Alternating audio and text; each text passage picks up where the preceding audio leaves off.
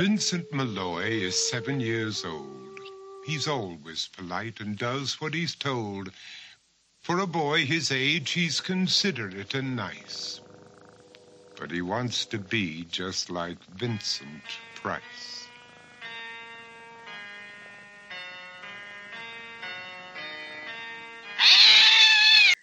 Allá por el año 95 eh, recuerdo especialmente una Navidad que los Reyes me trajeron una cinta de VHS. Esa cinta cambió totalmente mi forma de entender el mundo. Eh, recuerdo verla una y otra vez y aunque al principio me asustaba un poco lo que mis ojos veían, eh, pronto caí totalmente rendida y enamorada a esa nueva forma de contar historias y a todo el universo que creó Tim Burton.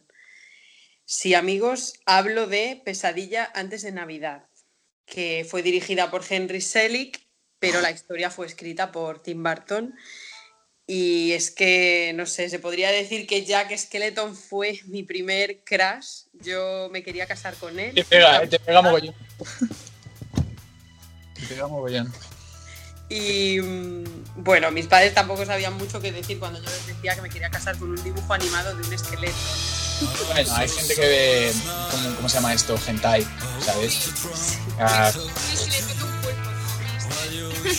Pero bueno, Yo de niña este pensaba que fue... era una sirena, imagínate. Yo estaba segura de que era una sirena. sí, Este fue el primer contacto que yo tuve con Tim Burton y es que ya lo he dicho, marcó totalmente mi, mi vida, mi manera de entender el, el mundo, ¿no? La, eh, cómo se puede crear un universo totalmente diferente a todo lo que yo había visto, a ver, que era un moco de cinco años, ¿no? Pero todos. eh, perdona, eh, el paréntesico, Sí, pero sí. es Henry Selick, ¿no? El, Sí, el, el director, claro. el director, en este caso, de. de Pesadilla antes de Navidad, pero lo- la historia y los personajes fueron escritos por Vale. Tim Burton. Vale. Y mm, De hecho, Tim Burton lo escribió porque él trabajaba en Disney, trabajó durante un año, y él escribió el poema porque se inspiró cuando la gente que trabajaba en Disney estaba quitando los decorados de, de Halloween y estaban preparándose para los de Navidad, y escribió un poema. Y luego ya él tenía una mujer antes de Elena, que es Lisa Marie, que también era actriz, y Vale. él se hizo Sally, bueno, se in- inspiró Sally por, su mujer de ese momento, Lisa Marie. yo fui Sally un año en Halloween y creo que ha sido eh, eh, o sea, el Halloween que más feliz he ido por la vida. Además, me lo ocurrió un montón, me dibujé todas las cicatrices, bueno, no son cicatrices, las costuras, tal y como las tenía Sally, que luego me... Porque claro, me las dibujé con un rotulador. Entonces me duraron como cinco días las costuras de Sally que no, no salían. Yo frotaba y frotaba y no sé, yo para mí, ya no solo por Pesadilla antes de Navidad, que fue un poco mi primer contacto con el mundo de Tim Burton, sino por todo lo de después. Para mí Tim Burton es eh, muy especial, muy Sí, especial. Es mi favorito. Para mí Tim Burton yo- es mi, mi director favorito y eso lo dije en el anterior podcast, lo conocí. Sí, es todo. verdad. Y fue genial porque además invitó a mi madre y a mí al preestreno de, de Sunito.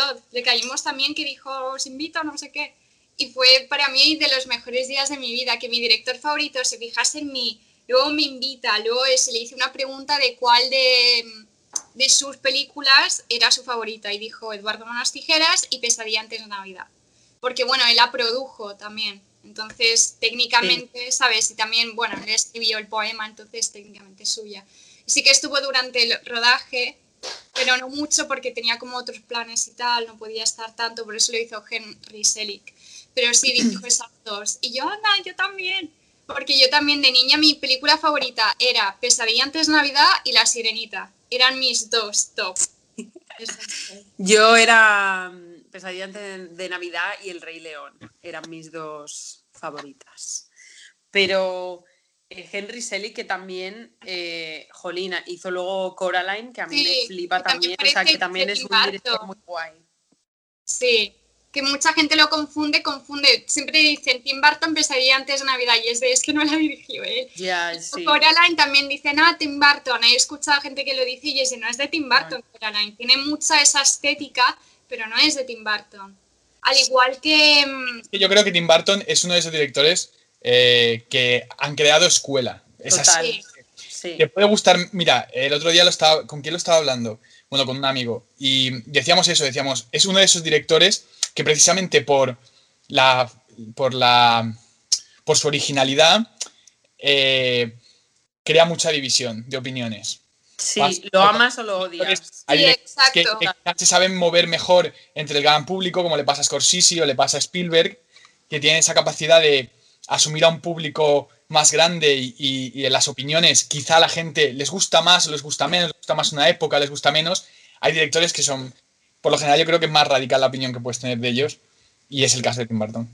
Yo por creo eso- que un poco eso- también porque Tim Burton Es tuyo, el mundo, es su mundo, ¿no? es un artista, es que es un Sí. artista. eh, No es entonces- solo, sí, no es solo dirigir, es que eso Sí. escribe poemas, dibuja, de hecho Es tenía que, una claro, exposición en el MoMA y todo, y él, Él eso ¿no? como, como dibujante y animador en Disney, y él se Claro. supone que al principio era pues eso. Entonces, yo creo que cuando alguien es un artista, pues igual que haya gente que no le gusta Picasso y haya gente que lo ama, pues yo creo que con Tim Sí. Burton y su cine pasa un poco lo mismo, porque es una cosa tan personal y tan de su mundo interior. A mí es que lo que me encanta es eso, es que él ha sido capaz de mm, plasmar de una forma tan original todo lo que a él, lo que a él se le ocurría, todo lo que a él le, atormentaba, todo lo que a él le encantaba, ¿no? Y con un toque tan personal y tan oscuro, pero a la vez como mágico. Es que es muy, es muy guay porque combina muy bien eso, la luz y la oscuridad, ¿no? Sí. Para mí Tim Burton es como un miedo azucarado. Sí, es, total. es un terror dulce lo que hace, porque Es- da miedo, son temas de la muerte, de monstruos, Sí, pero es- luego lo puedes ver incluso niños, ¿sabes? Y para mí era mi película favorita y me encantaba. Pero sí, yo creo que es eso, lo amas o lo odias, porque hay gente, lo hablaba con un amigo el otro día, le dije, mi favorito es Tim Burton, tal. Y dijo, a mí no me gusta Tim Burton porque es muy dark. Y yo, ya, es que Pero lo que has dicho, lo que has dicho, yo creo que, que, eh, lo has planteado de una manera muy interesante porque en realidad es un poco a lo que juega su estética, ¿no? O sea, su, su, su manera de plantear eh, sus mundos o sus historias es como, sí, te voy a hablar de, de la oscuridad, de la sombra de la oscuridad, pero mm, te lo voy a te lo voy a plantear de una manera dulce, te lo voy a plantear de una manera que no suponga esa especie de ruptura realista que a lo mejor mm, se plantea en otro tipo de, de terror o de cine o de cine oscuro, por decirlo así, ¿no? Que con oscuro, supongo que el término puede eh, aglutinar a muchas, eh, a muchos incluso géneros o directores, pero sí que es verdad que Tim Burton no suele querer tocar mucho las narices. Y a mí eso es algo que me gusta, pero a la vez también me disgusta un poco, porque pienso que a veces sus películas carecen como de una especie de, de, de necesidad que los artistas para mí deberían tener, y es la fuerza un poco en el estilo, en el querer decir algo, ¿no? Sí, el mensaje, viendo, viendo- sí, viendo Big Fish, porque viendo Big Fish, por ejemplo, eh, además Big Fish está basado en una novela, ¿no? Entonces yo digo, ¿dónde está el director detrás de Big Fish? Porque no, no- no veo a Tim Burton por ninguna parte, o sea, veo una historia que, sí, que, que- le, puede le puede pegar a Tim Burton, o sea, le puede pegar como una historia así, eso, ¿no? Pero es una historia que además ya está escrita. Y luego a nivel estilístico, en la película no hay casi nada. O sea, la luz es plana, eh, los personajes, o sea, los planos, plano contra plano, no, no hay grandes ideas eh, que se vean innovadoras o, o- nuevas o, con, intensidad, sino es como aburrido casi los movimientos de cámara, plano, contra plano, ahora habla esta persona. Parece que la idea dice, bueno, vamos a grabar esta historia, ponemos aquí los actores, la estamos grabando, como que no hay una verdadera fuerza o intención en él de querer decir algo, ¿no? Simplemente hace su profesión, ¿no? Que es dirigir esta película. Me pasa eso con Tim Burton en las películas mm, donde hay personas, ¿vale? Cuando está en la animación, yo creo que Tim Burton cambia. Yo creo que Tim Burton en la animación de repente dice, este es mi mundo en realidad, ¿no?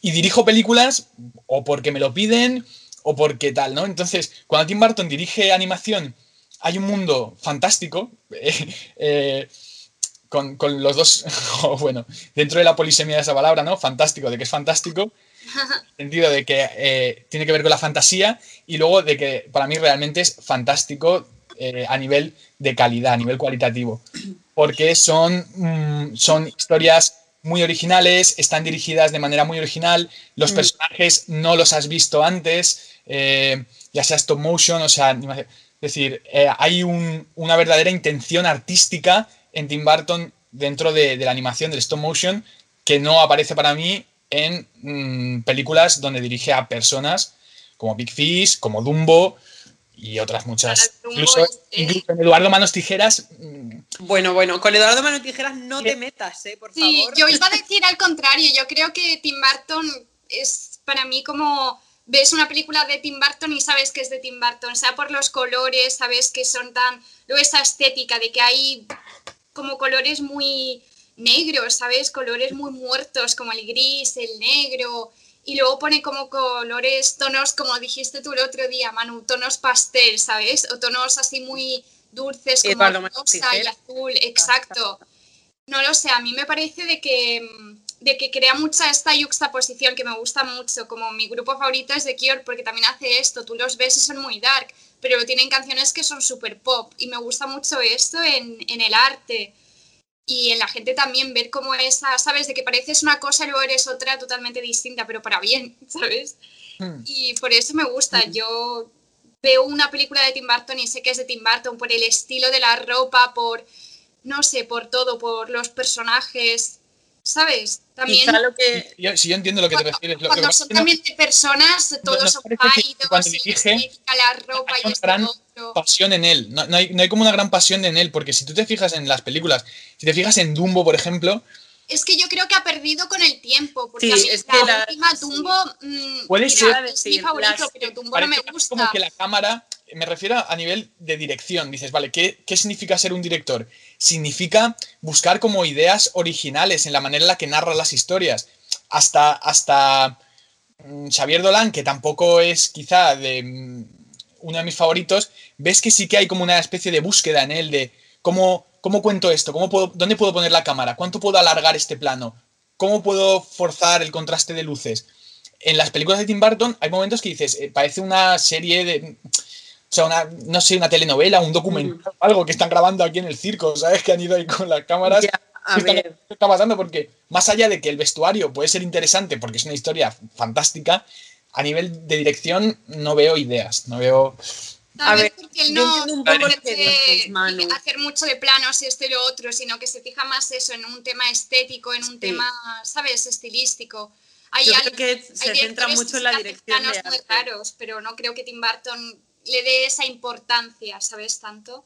Sí, sí, Yo, sí. creo, yo creo que quizá Tim Burton se centra como mucho en la dirección de arte, Sí. porque como él es un artista, es a lo que me claro, refiero. claro, claro, claro, Eh, claro, eso, Tim ¿eh? Burton, o sea, es eso, crea mm, unos escenarios, ya sea tanto en la animación como en películas de personas, de live action o, o como sí, películas de humanos, de humanoides. Humanos.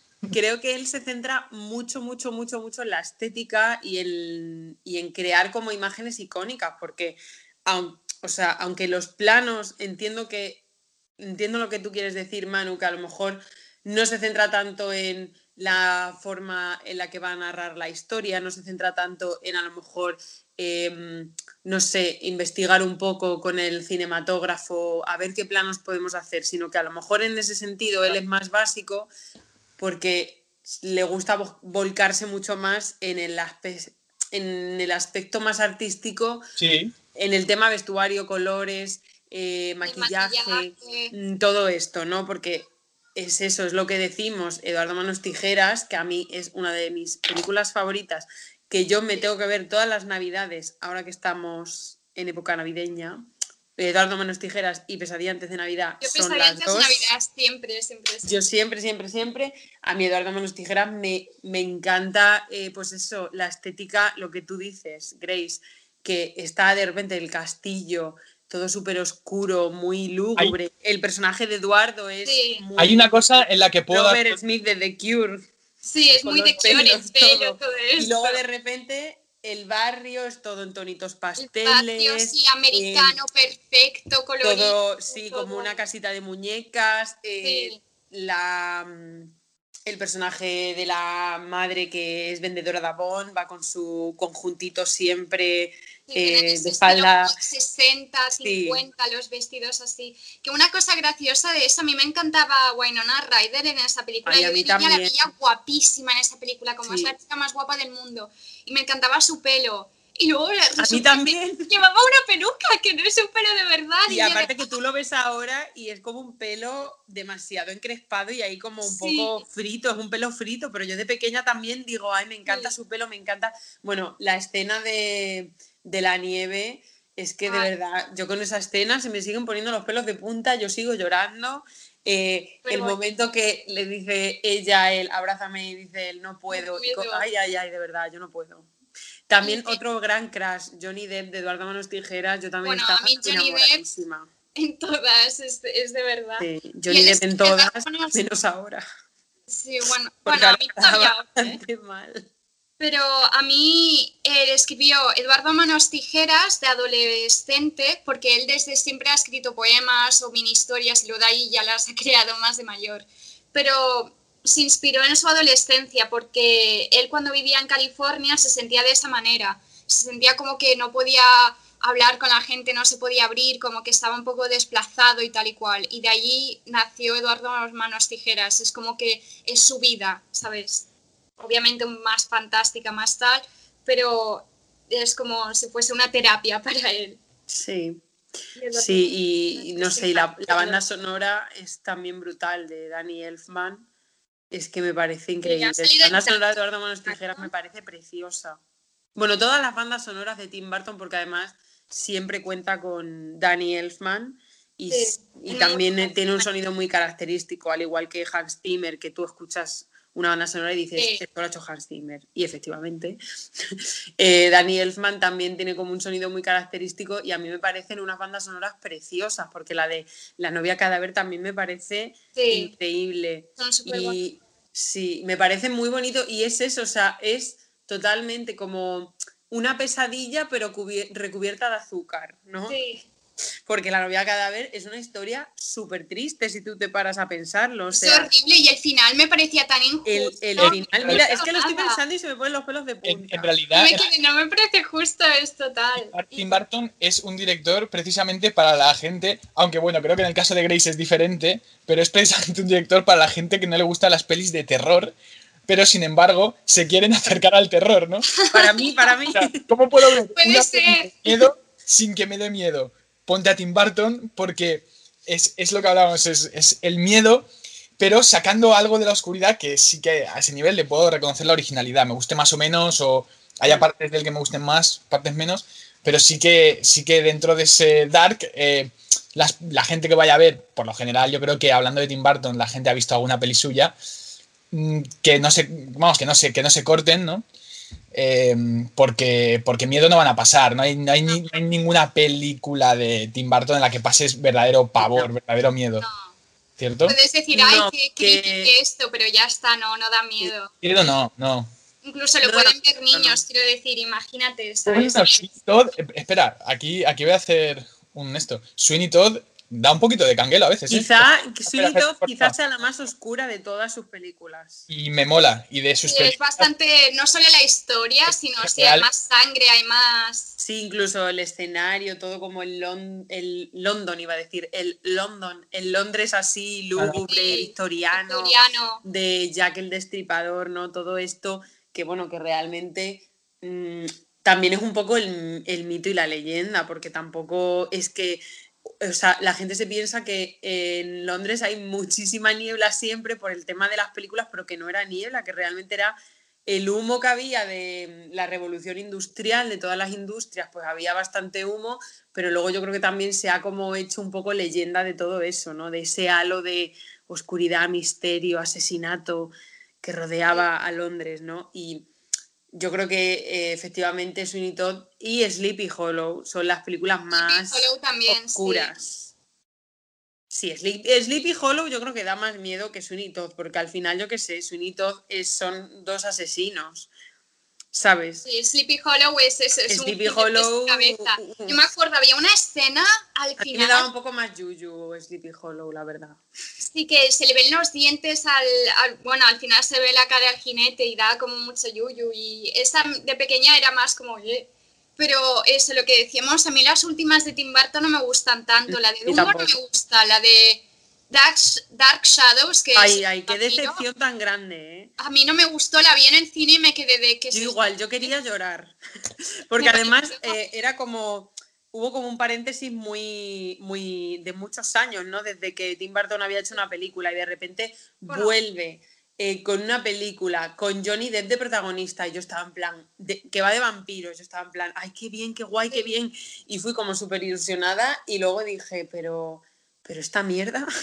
Sí. Tim Hizo Burton. antes, dos años antes, hizo Alicia en el País de las Maravillas. Claro que a mí me nueva. ¿eh? Dark Shadows, porque en 2007 hizo Todd y 2012 hizo Dark Shadows. Y fue como, ostras, una de Tim Burton.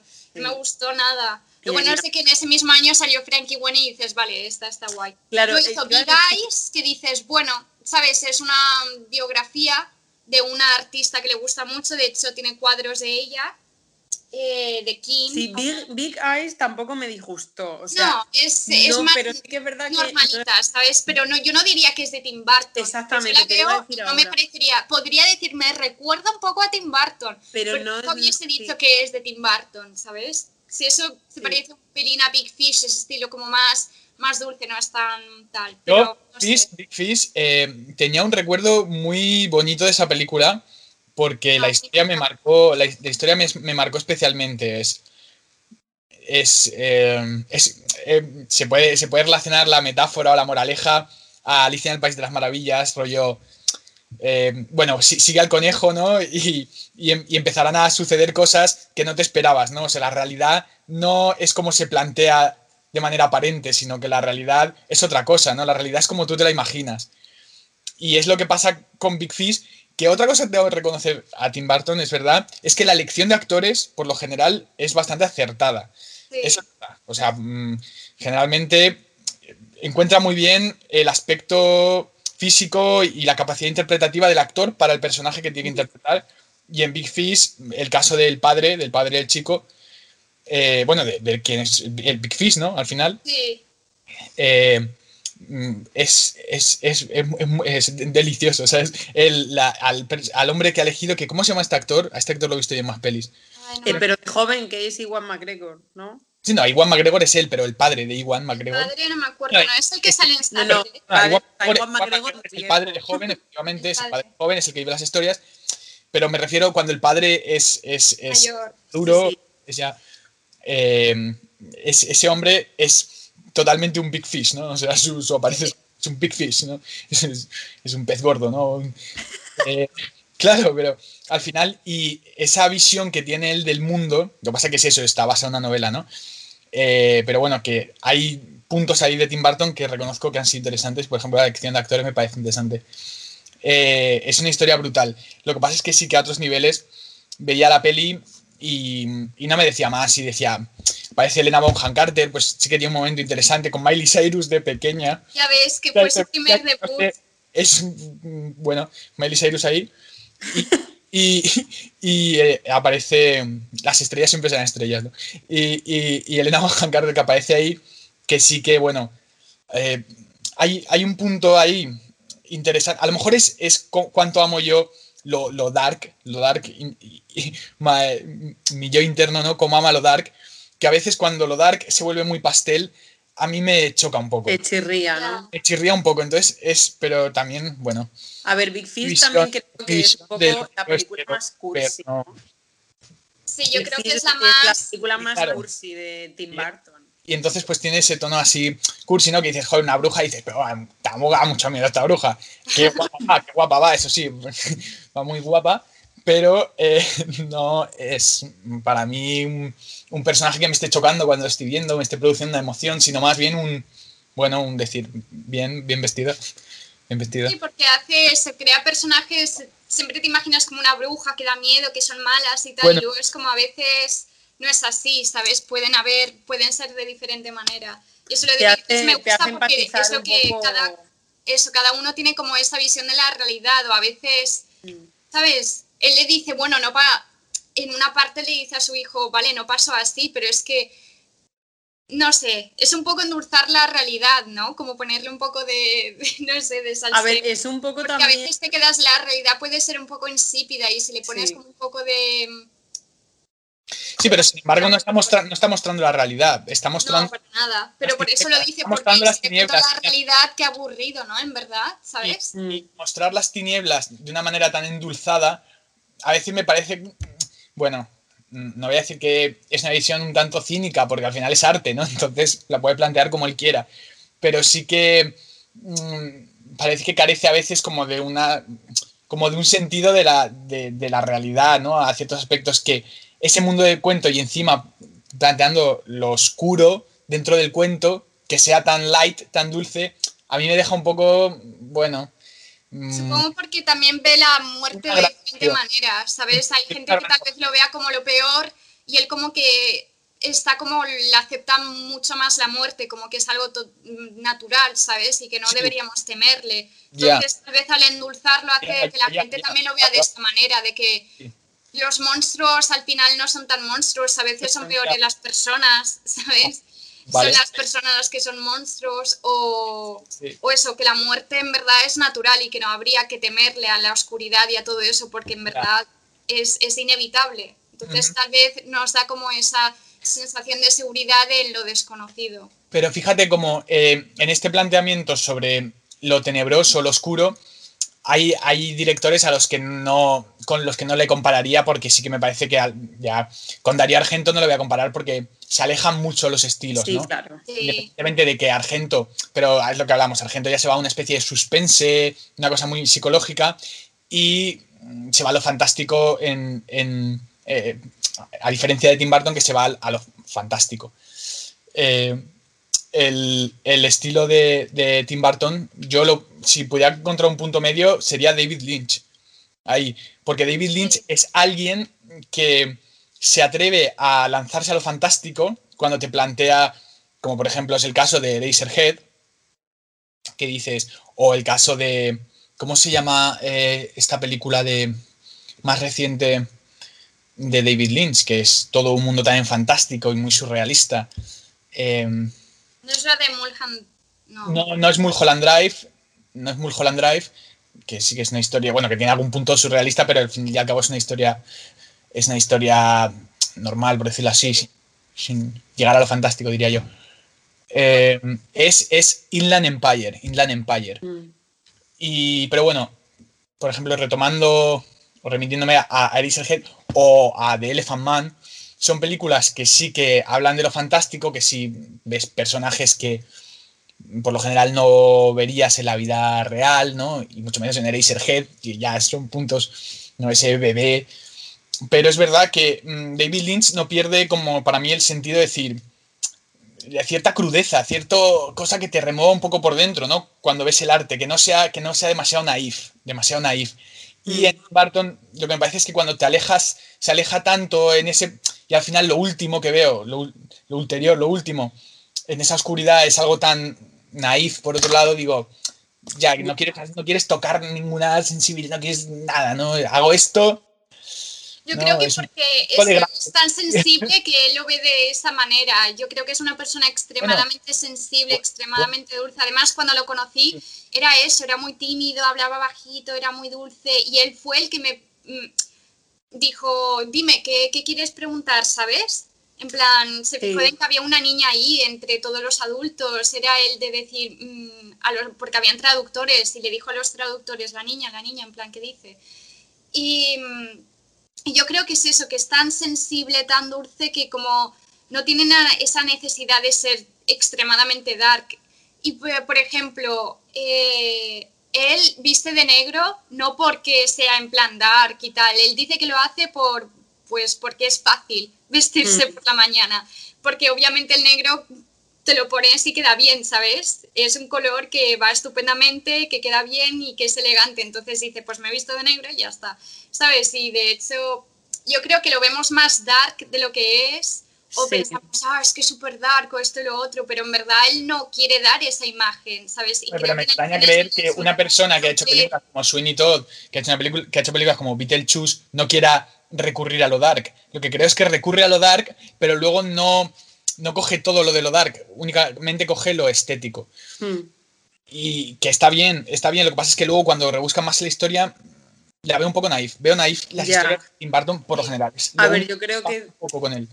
O sea, es que es eso, es lo que Yo creo que si quieres ver algo de terror, te pones eso, Dario Argento, te pones es un estilo de eso, de, terror, pero dulce para la gente que no le da tanto, le da un poco de cosa el cine de terror o gente que sea muy artística, que le mole ese estilo. Yo creo que eso, que no quiere tanto el terror, ¿sabes? Porque es como, a ver, para eso ya te pones tú, yo qué sé, otra cosa, ¿no? Claro, es que tampoco creo que sea, yo qué sé, a mí por ejemplo no me gusta el thriller y no es por pasar miedo o por no sé, es porque no me llaman nunca las historias, que luego cuando veo alguna de miedo me suele gustar, pero como que eh, las, historias nunca me convencen. Y luego, por ejemplo, yo vi, eh, por favor, ¿cuál es esta? Insidious, que da un montón de miedo, pues a mí no me daba miedo. A mí no me daba miedo, a mí me da mucho más miedo lo que yo empiezo a pensar eh, cuando estoy aquí sola y de repente empiezo a pensar, Dios mío, si ahora Mm, se cae el espejo este, no sé cuánto. Eso sí me da miedo, me da miedo mis pensamientos y mi imaginación, pero cuando veo una película de terror no me da miedo.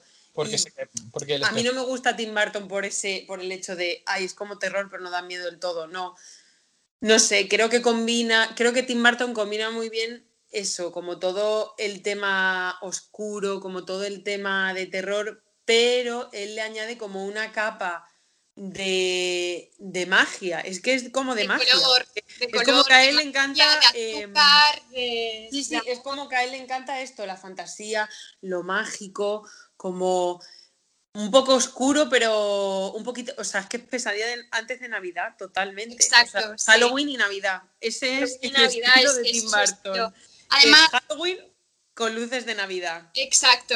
Por eso a mí me encanta, porque es perfecto. Es, y a mí, y a mí, a mí también me encanta por eso. Además. También te digo que, Manu, eh, yo creo que la película de Big Fish es como la más cursi de todas. Porque yo qué sé, yo también hay escenas que digo, madre mía, por favor, eh, me voy a tener que pinchar insulina, porque es que menudo subido de azúcar, porque la escena de que se detiene el tiempo, que cuando conoces a la mujer se detiene, a mí esa escena, uff me cuesta, porque me parece muy cursi. O sea, me parece brutal cómo está hecha el tema de que se pare el tiempo y, la, y cómo va él andando y las palomitas se van retirando. O sea, eso me encanta, pero como que el concepto, digo, ay madre, no podía ser más cursi esto, Tim Burton, de verdad. O sea, qué empalagoso.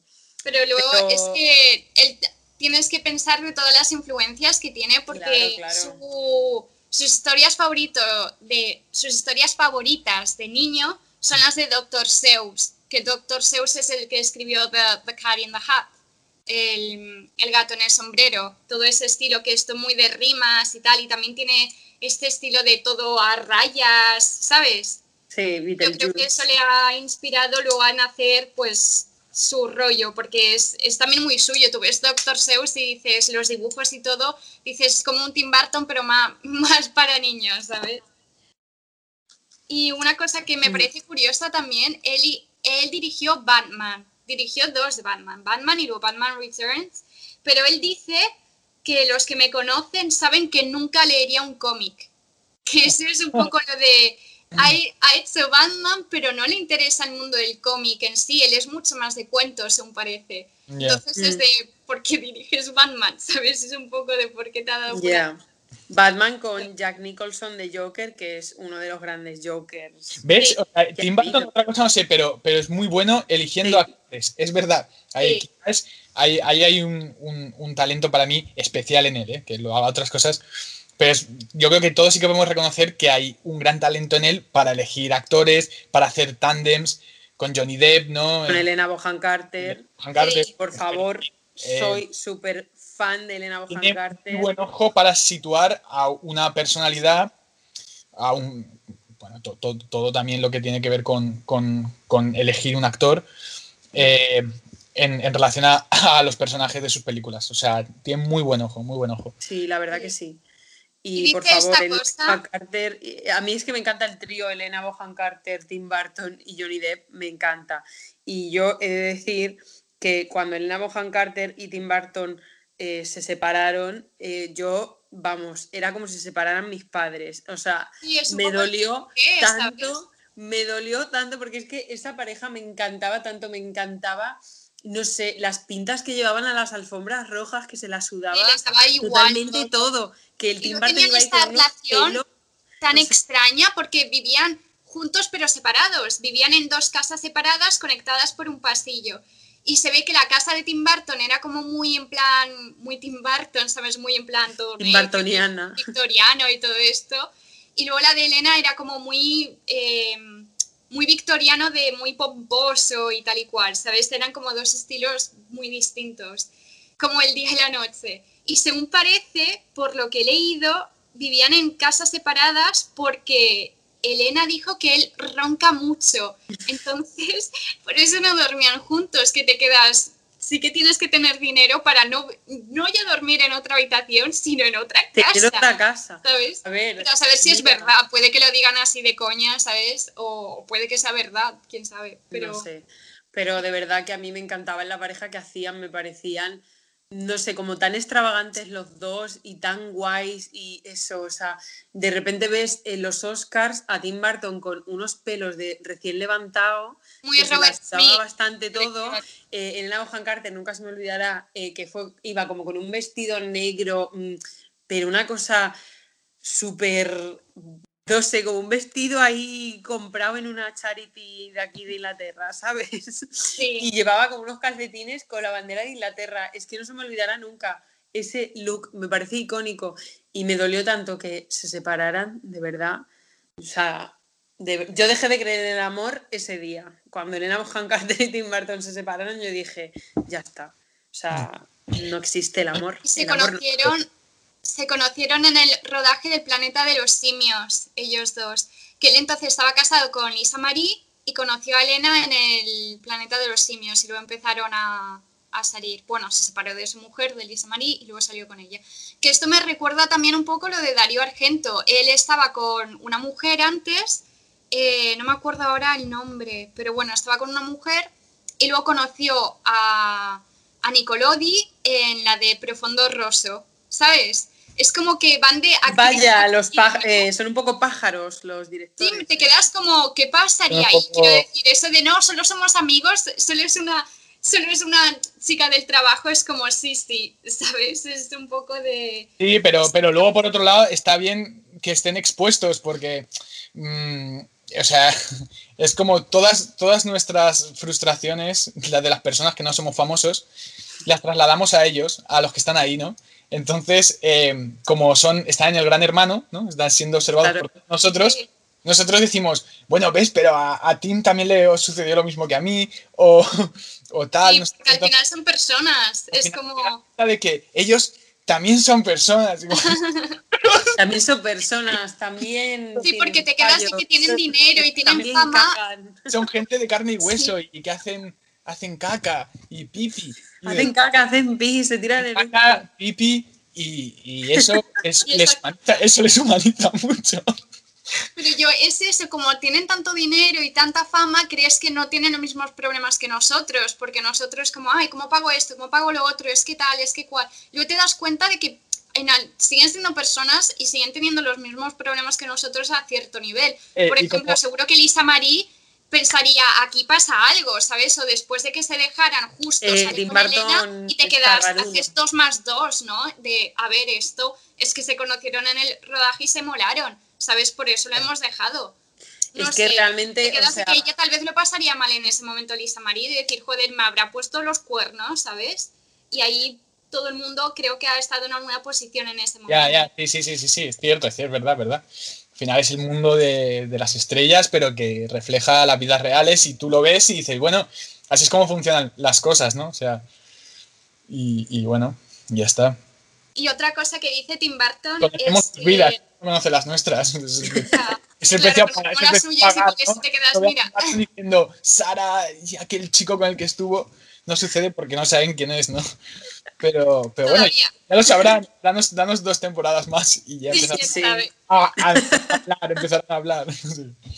Y Tim Burton dice esto que me parece súper curioso. Dice que los actores que hacen de villanos suelen ser más simpáticos que los que hacen de, de héroes. Y pone el ejemplo de Jack Nicholson, de que Jack Nicholson hizo de Joker y, y según parece, bueno, pues es un tío Sí. majísimo, ¿sabes? Y según parece, Sí. la gente que suele hacer de malo, luego es como todo lo contrario a quien es en realidad. Sí, sí, yo, yo también lo creo porque, no sé, a ver, ni que yo hubiera conocido a Jack Nicholson en persona, ojalá. Pero, O sea, por ejemplo, Big Eyes, que sale Christoph Waltz, que, o sea, ese actor me flipa. Christoph Waltz eh, sale en Malditos Bastardos, hace de eh, el, Ah, sí. Hans Landa, Me que ganó un Oscar porque es que esa interpretación me parece una puta pasada. Es que es una locura ese tío. Es Cómo villano actúa. Y es, es una locura cómo hace de malo. Y no sé, yo vi una entrevista que mm, eh, ¿cómo se- Melanie No- Laurent, la actriz que hacía de Susana Sí. Dreyfus, cuando está la escena esta súper tensa de madre mía, sabe quién soy, no sabe quién soy, que por lo visto él entre tomas era súper agradable, era un, era un encanto de persona y que ella le decía, por favor, no puedes no puedes ser tan agradable conmigo, porque ahora mismo tengo que odiar a tu personaje, así que por favor no seas tan, tan bueno y tan agradable y tan amable, porque no puedo.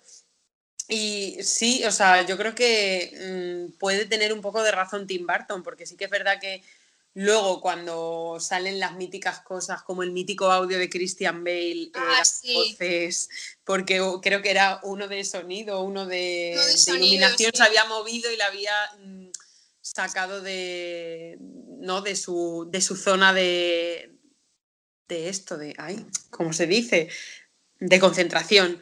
Sí. Y salió el audio este ahí dando voces. Sí, que le no empieza a gritar y le dice que le horrible unas cosas. Sí, y sí, en plan, "Tío, you are no plan, one, en plan, como diciendo, tú eres la última mierda aquí, ¿qué cojones haces? ¿Sabes? O sea, y fíjate, ahí lo tienes, interpretando a un héroe, a Batman. Quizá Tim Burton tenga mucha razón. razón". Y otra cosa que dice, no Tim Burton, pero esto sí que lo he oído, de que, por ejemplo, los cómicos no suelen ser tan simpáticos en la vida real. ¿Sabes? Y que no, y que además suelen ser personas muy depresivas Sí. o que han tenido vidas muy duras. Y eso, eh, no sé, como que util- utilizan el humor como mecanismo de mecanismo de supervivencia. defensa, sí. Total. Que tiene sentido de que dices, ostras. Pero Que hablando de humor, fíjate qué bien hilamos.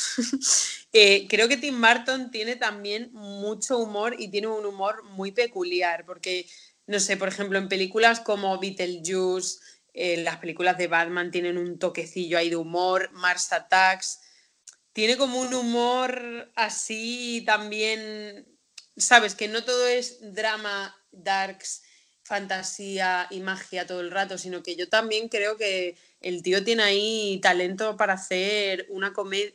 A ver, no es en plan una comedia de troncharte, pero sí que, mm, Mm. no sé, creo que utiliza el humor muy bien y que tiene un humor también muy peculiar. Beetlejuice Em, me gusta, Beetlejuice me gusta. Sí, Beetlejuice mola un montón. Beetlejuice me gusta, pero ya porque se acerca otra vez de nuevo a- al fantástico. Winona Ryder también es Es que es brutal. Sí. un acierto, es un acierto. En fin, eh, Beetlejuice es una película interesante, es una película interesante. Y es cierto que es graciosa. La verdad es que Claro. momentos graciosos la película, sí. Y ya simplemente el personaje de Beetlejuice es muy gracioso. O sea, cada vez que aparece te, te partes de risa, ¿no? Te partes de risa. Y bueno, sí. Sweeney Todd incluso también tiene momentos un poco Sí. de humor, ¿no? Una, es eso, es como un humor muy maca un poco macabro, un humor así como humor raro. Mars Attacks también, eh, no sé, creo que, mm, que sí, que hace muy buen uso del humor también Tim Burton. Pero sí que es verdad que mm, en las últimas, ay, ay, las últimas. A mí no me gustan tanto las últimas. A mí de las... Pero yo lo, había lo estaba pensando el otro día y es como, mira, hacer un corto es complicado. Hacer una película ya ni te cuento. Mm. Que luego tu película tenga éxito, uff. Y luego encima que tengas que crear escuela, de que cada película que sacas es un blockbuster, ¿sabes? Es casi un milagro, es súper complicado. Sí, también hay mucha presión. Hay mucha presión y yo creo que también la edad sí que hace, ¿sabes? Un poco de tal vez ya no tengas tantas ganas, tanta energía, tanta imaginación, no lo sé, ¿sabes? O tal vez tengas tanto dinero que dices, bueno, tampoco, yo no lo sé, tal, yeah. mil razones. Entonces, es sí, un poco quizá... en muchos directores, ¿sabes? Que decíamos, no, este, pues al final me gustan tanto sus películas antiguas, las nuevas y tal y cual. hablábamos de Darío No. Argento en el episodio pasado, Sí, que también le pasa un poco lo mismo. Yo creo que a veces también les cuesta un poco como asumir, eh, mira, vale, eh, tengo cierta edad, voy a retirarme, que tampoco tiene por qué, porque hay directores que, yo qué sé, que están dirigiendo y tienen mu- muchísimos años. Pero, no sé, creo que le- les cuesta un poco asumir cuando a lo mejor Cuando es el Pues, momento pues, de parar, ¿no? De decir, bueno, mejor es me el momento a lo mejor de dedicarte a otras cosas. No tienes por qué retirarte 100%, puedes dedicarte a otras cosas, no sé. Sí, pues como hace Tarantino, como hace Tarantino, por ejemplo. Sí, Tarantino Puedes lo ha dicho, que su película número 10 se retira Pero- y ha hecho la 9, o sea que le queda una.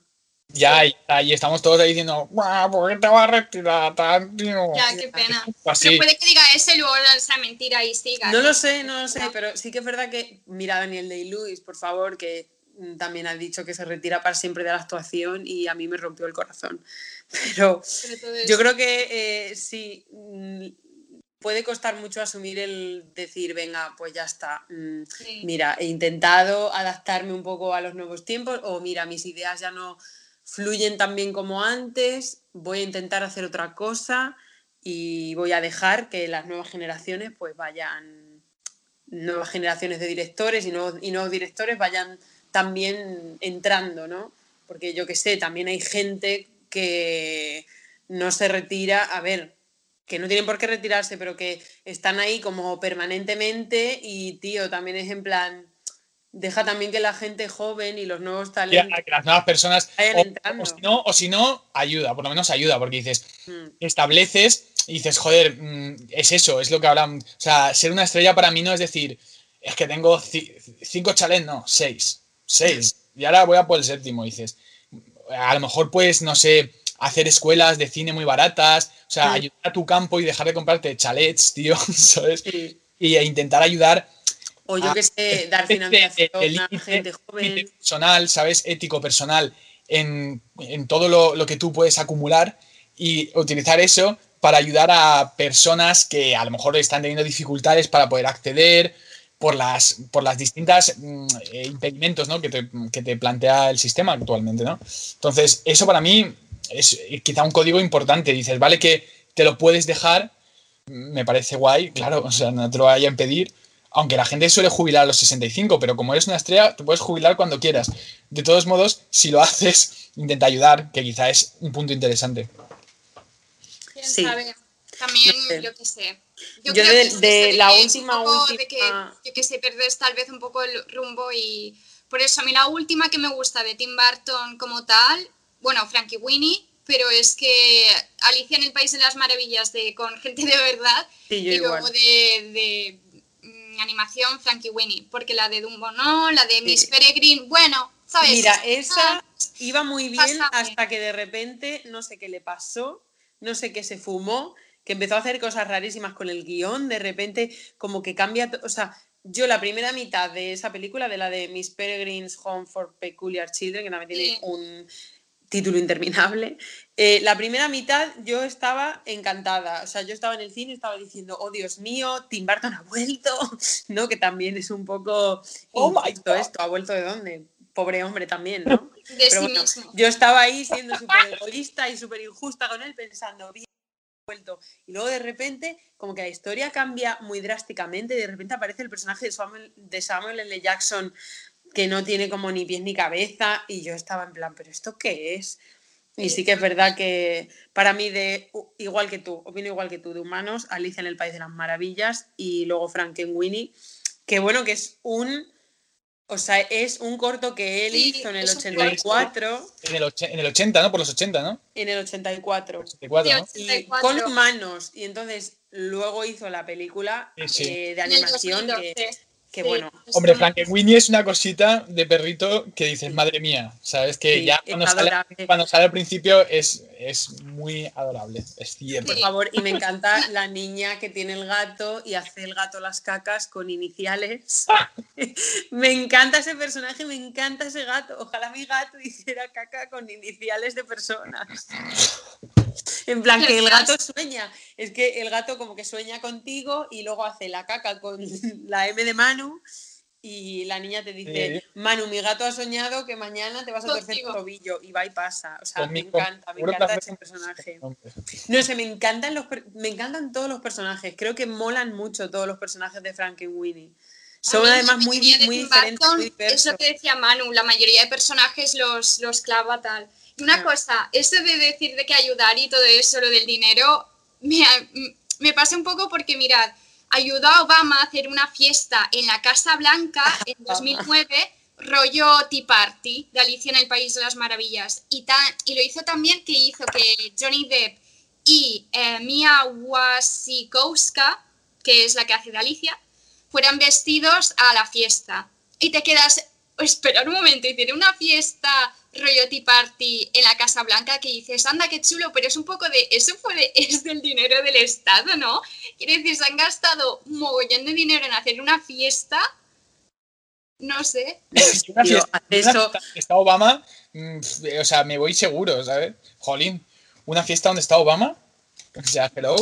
Ya, ya, pero, pero, sigue el siendo dinero del Estado, ¿sabes? Para hacer ¿Quién una fiesta ti rollo tal, que tío, no deberías habértelo gastado tal vez en otra cosa en vez de en una fiesta, ¿sabes? Sí, o Yo- a mí me la llama- fiesta, me- pero en un hospital de niños, ¿sabes? O Sí, yo por sé, eso me quedé en un un poco barrio de- pobre. Sí, pues sí, antes que una, que una fucking fiesta, o Y inviértelo en algo, en algo que sea razonable. Es simplemente a veces lo que me pasa un poco con el mundo de las estrellas, Sí. eh, que, que sí que creo, ¿no? Y, A ver, a mí me da igual lo que hagas con tu dinero porque es tu dinero, ¿sabes? Sí que molaría que ayudases, pero Vasco, que se haya dinero del Estado para hacerte Sí, ya, una es fiesta de- top, ¿sabes? Ahí sí que me parece un poco de te estás, de- ¿sabes? Me da igual de qué partido seas, me parece una falta de respeto tremendo, ¿sabes? Hacer esto.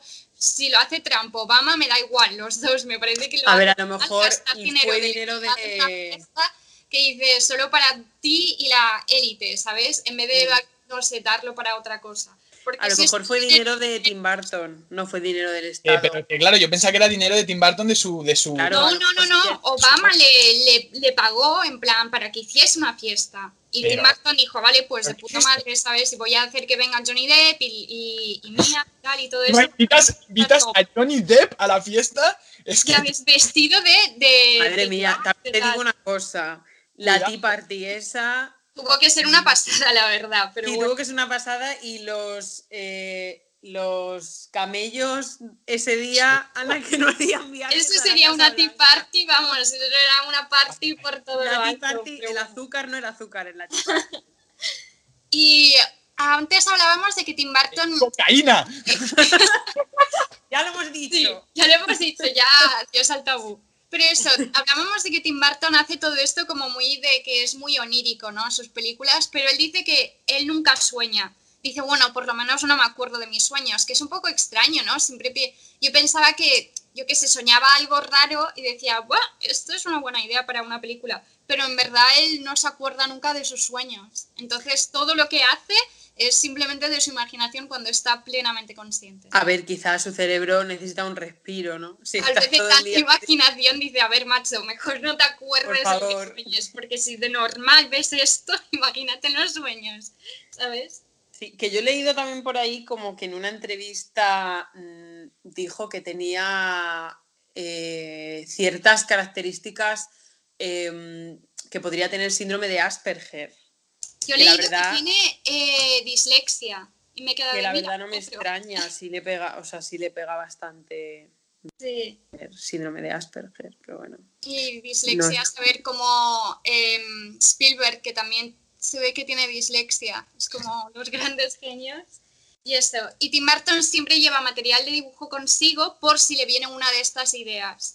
y siempre pues dibuja. Y en caso raro que no tenga su material de dibujo con, con él, pues dibuja donde está, en una servilleta o en cualquier lado. Entonces es una persona que, que es como muy práctica de que La cara de- artista. es un artista de que cabeza. pueda. Y de que no le va la tecnología. Él dice eso, prefiere dibujar a estar en internet. También yo creo que, yo qué sé, es la edad, está en otra, ¿sabes? En otra generación. En otra era. Es otra era, pero, No, pero yo creo que también pero él es una persona muy artística. Supongo que prefiere gastar su tiempo en hacer, en hacer algo antes que en ver algo y ya está. Ya. Que además, ahora que has dicho lo de los dibujos, eh, es que él, que esto me ha dado con mucha curiosidad porque yo no lo sabía, es que él eh, fue animador de, bueno, fue uno de los artistas, uno de los Disney. animadores, animadores, no en plan de pompón, No, no, de- animadores No, sí, de artistas. Se hizo El de- Caldero Mágico, De la película de Toddy Toby. Toby. Toddy sí. Toby de Disney, que de verdad con esa película yo no puedo parar de llorar porque me da tanta pena y me, o sea, me parece tan bonita. Y sí, Tim Burton estaba ahí dibujando. Sí.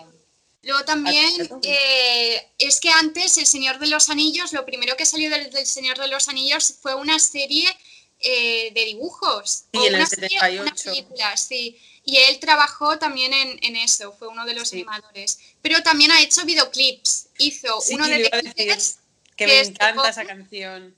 Sí, a mí el videoclip cuando lo vi dije, esto tiene rollo Tim Burton y luego fue de Pam. Lo que esto lo sabía hace años cuando salió el videoclip, lo que no sabía, que lo busqué hace poco, fue que hizo otro de The Killers, que es Here With Me, uno de Linkin Park también, que el de Powerless, Y en 2020 ha hecho uno de Chelsea Green que se llama Blind Night. Sí, No, a mí este la- de Killers me encanta. Yo, The Killers, The Killers es la única banda ahí destacable. Bones. Para mí, de, de que me, de que me gusta a mí. Ah, Linkin Park no me gustan. ¿no? Oh, a mí sí. Me A mí también. nada, no me gustan O sea, nada. dos de The Killers. Se ve que te- se llevará bien con los de The Killers. Pero de- Park, pero no, no- nunca he entendido muy bien cómo situar a Linkin Park. Y Chelsea Green también los conozco y tampoco me molan. Pero The Killers sí. Y The Killers dirigió cuál, la de Mr. Brightside. No, Bones. No, Bones, Pues Mr. Brightside, Bones y Here With Me. Mr. Brightside le pega, ¿eh? Sí, Sí, también le pega muchísimo. Le pega, le pega Fish. Pero la de Linkin Park no la dirigió, solo fue productor. Ah, Entonces, bueno, pero estuvo. Que es curioso, ¿sabes? De que luego ves cosas y dices, al final. No sé, están, hacen más cosas de lo que pensamos, ¿sabes? Como Spielberg, te pones a mirar y ha hecho tan, tan, tantas cosas de productor, de director, de guionista, de tal. Claro. Tim Burton también ha sido animador en Disney de películas que pensabas que no le pegan nada. Pero según parece, lo despidieron de Disney. Bueno, él dijo que también estuvo un año y se aburrió porque era todo muy light para él. Pero lo despidieron porque, según parece, él eh, gastaba los recursos de Disney en hacer cosas un poco creepy, ¿sabes? Demasiado creepy para niños. Y por eso lo echaron, como a ver, te estás gastando nuestro dinero en hacer cosas que como que no es nuestro estilo, ¿sabes? Y lo echaron. Que él dijo, bueno, muy Elsa, pues voy a hacer yo lo que yo quiera, ¿sabes? Y le fue bien, la verdad. Pero... Disney siempre ha sido muy conservador y lo sigue siendo, aunque se las quiera dar de se las quieren dar de modernos, pero no, siguen siendo unos conservadores de mierda. Lo siento, ya lo he dicho. Nana- Nanay, de Disney, la, denúnciame. Nanay de la No, China. Nanay de la China. Porque, claro, o sea, nos las queremos dar de modernos, pero mm, no vamos a Sobre hacer todo para la a- época, no vamos a hacer a una princesa lesbiana porque si no, mm, porque no se quieren mojar. Eh, Claro. Disney también son bastante equidistantes y a mí la equidistancia en ciertos momentos me sienta muy mal. Y este es uno de ellos. Porque, tío, que en el año 2020 todavía no haya una película de Disney en la que la protagonista o el protagonista mm, sea homosexual, me parece fuerte. Ya. Supongo que eso, no quieren entrar en Sí, sí, ciertos sí. temas, a veces es como poco a poco, no sé. Supongo que si tienes una gran empresa Eh, también tienes que tener cuidado con pero- lo que haces y todo eso. No sé. A ver, yo lo Sí entiendo. quieren- cuando- no quieren politizar tanto, que igualmente yo creo que sí que están haciendo varias cosas, ¿sabes? Pero Yo, yo entiendo cuando tienes el peso ese de, de ser. eh, eh, es que soy una productora, pero es lo que hablamos. o sea, a veces ese hiperconservadurismo eh, roza el fascismo, ¿sabes? Sí. Y es, lo, y es lo que pasa, ¿no? Dices, a ver, ¿qué es esto? O sea, no, no, no habláis de temas cruciales y siendo artistas, ¿no? Teniendo un altavoz como es la homosexualidad, no sé, el no querer tocar ninguna sensibilidad te hace volverte un fascista. Cómplice, claro. Claro. Entonces, ese hiperconservadurismo es algo que a veces se puede, yo creo que podrían esas grandes productoras que son tan grandes y tienen tanto dinero, o sea, plantearse un poco a sí mismas por qué son así, ¿no? O sea, si eh, su fin es solo el dinero cuando hacen un producto o realmente hay una intención mayor de, ver el mundo en el que están, la realidad. La... ahora es básicamente el dinero y ya está. Pero es que en 2001 es que tú imagínate cómo es la vida o el karma o lo que quieras, porque lo echaron de Disney, según parece lo echaron porque no creo que él se fuera, ¿sabes? Pero igualmente, le echaron a Tim Burton o bueno, ese fue lo que sea. El caso es de que en 2001 Disney propuso hacer Pesadilla antes de Navidad en CGI, es decir, por, por ordenador, ¿sabes? Pero Barton eh, declinó la oferta. Es decir, lo echaron porque lo que hacía era demasiado creepy, no era su estilo. Luego él hace Pesadilla antes de Navidad, es un, éxita, es un éxito tremendo. Y Disney, que fue el que lo echó, dice, oye, por cierto, mm, nos gustaría ver tu película. Y él, que os den por culo, ¿sabes? No. Ahí os quedáis. un poco de toma, de que, que era muy creepy, que qué, de que no llegaría a ningún lado, pues ahora queréis hacer una película de mi película. a no, ¿sabes? No hay mejor manera de callar bocas que así, tío. Es como cuando a Kate Winslet le dieron el Oscar y dijo ella, que me encantó, eh, aquel mm, director, no, no era director, aquel profesor de interpretación que me dijo que solo me darían papeles de gordita y que no llegaría a ningún sitio, look at me now. Pues ese profesor seguro que está en su casa mm, diciendo, madre mía, la que yo lo haría. qué mal ojo tengo. Yo si algún día ganase un premio, ¿sabes? Daría las gracias a todo el mundo tal y cual y lo diría y a todo el mundo que no me apoyó, que me dejó de lado, que no creyó en mí y todo esto es de, mira, ¿sabes? Ni se os ocurra mandarme un WhatsApp. No, no, no, no yo también... que os dé por culo a todos. Soy rencoroso a saco, rencoroso a saco. Y, y, y, además... hay momentos para, sí que es para restregar. Quiero decir, no llevar ese odio, pero decir, mira no creías en mí, pues ya dónde he llegado, ¿sabes? De que a veces también tienes que recordarte ser tú un poco el karma, ¿sabes? De decir, tío, haber abierto los ojos y ver que tienes que confiar un poco en la gente y poner un poco de tu parte. Y no, ¿sabes? Y ahora no me habléis, que os den a todos por culo, ¿sabes? Ahora sé quién está y quién no. Pero es que lo que pasa cuando haces eso es que luego vas a bajar y te hacen así el presentador y te hace así, te dice, no, que es por las otras escaleras, tal. Justo cuando lo has hecho todo. da igual, volvería al micro y diría que os sigan dando, ¿sabes? Un momento, mic drop y luego la pintas, ¿no? A mí da igual. Pero ¿sabéis esta cosa de que eh, iban a hacer, bueno, aparte de Batman, también Tim Burton iba a hacer Superman en los 90, casi, casi, casi, casi pasa, pero Nicolas Cage iba a ser el protagonista. ¡Oh, Nicolas ¿No lo habéis visto de verdad? Ahora a quien os esté escuchando a lo del podcast, nuestros oyentes, si podéis, buscad en Google Nicolas Cage Superman. Las fotos son. Mamma mía. Pero cringe me recuerda a, Loki, ahora. a Loki de, de, de, estas películas de Marvel y tal. Es. el pelo así largo y negro, súper pálido. Es decir, lo más. Mira, es que eh, parece un villano de Superman más que Superman. Es de menos mal que no se hizo de verdad. O bueno, que se hiciera y ahora sería un icono.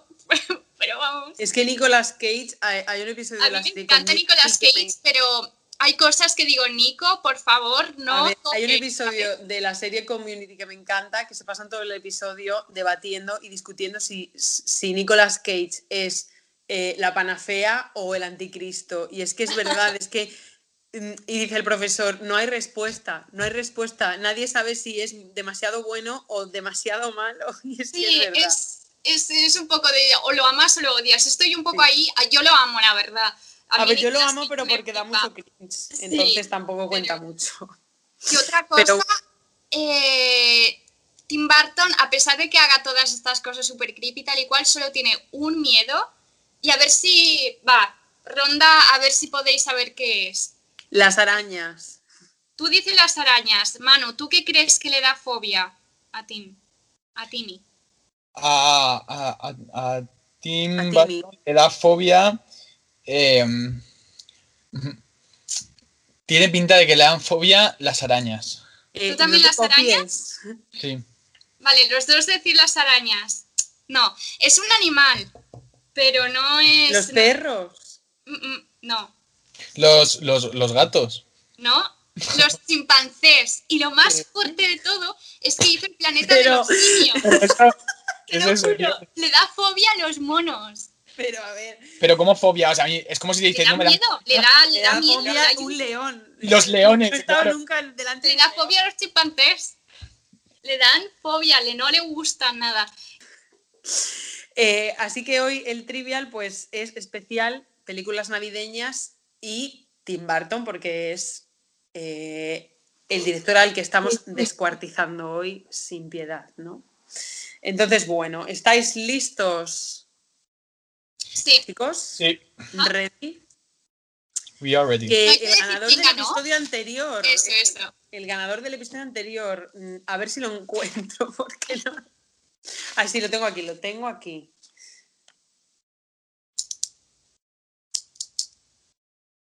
Dinos, Sara. Estoy contando un momento. El recuento. Que era, era de sobre terror, ¿no? Bueno, era Uy, sobre a esta vez ha estado muy, muy, muy igualada la cosa. Uh, Eh, Manu, tú acertaste 12 y Grace acertó 14. uf, por Te gana Grace, pero por muy poco. dos veces Venga. seguidas, Manu, eres un loser. Eres So- un loser, Manu, por favor. I'm a loser, baby, so why don't you kill me? so, Y ahora, a ver cómo lo hago con Tim Burton. Como pierda yo Tim Burton. Vamos a ver. De verdad. Manu, cógete, coge la revancha. ¿Eres tú de películas navideñas? vale. No. Películas navideñas, bueno, sí, a ver, eh, lo típico, ¿no? En casa de tu abuela, en Navidad, o, o de tu tía o de tu tío. Pues tira de, tira de pues esos Macaulay, recuerdos. Macaulay Culkin estaba ahí, en fin. Todos Tira de estos. esos recuerdos que empezamos. Empiezo Sí. contigo, Manu. Vale, Esta es de Tim Burton, pero bueno. ¿En qué año nació Tim Burton? ¿1948, 1968 o 1958? 58. Correcto. Para Grace. Que estudió Tim Burton en la California Institute of the Arts, o sea, la Escuela de Arte de California, básicamente. Eh, stop motion animation, escultura o fotografía. Uh, stop motion animation. Muy bien. Em, correcto. Eh, ¿Cuál es, Manu, cuál es el nombre de la niña que se hace amiga del Grinch? El Grinch, la película de, Sí, sí, que sale Jim Carrey, ¿no? de Jim Carrey. Sí.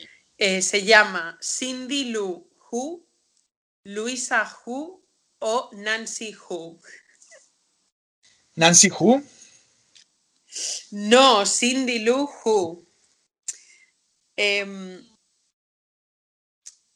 Grace, ¿cuántas películas hay de Solo en casa? Uh, En total, sí. ¿hay tres, cinco o seis? Uh, tres con Macaulay Culkin, pero luego creo que hicieron una más o dos más, no estoy segura. Yo creo que cinco. Seis. Seis. Ya, muy fuerte. Tres Yo tampoco más, sabía ¿qué que había tantas. La verdad.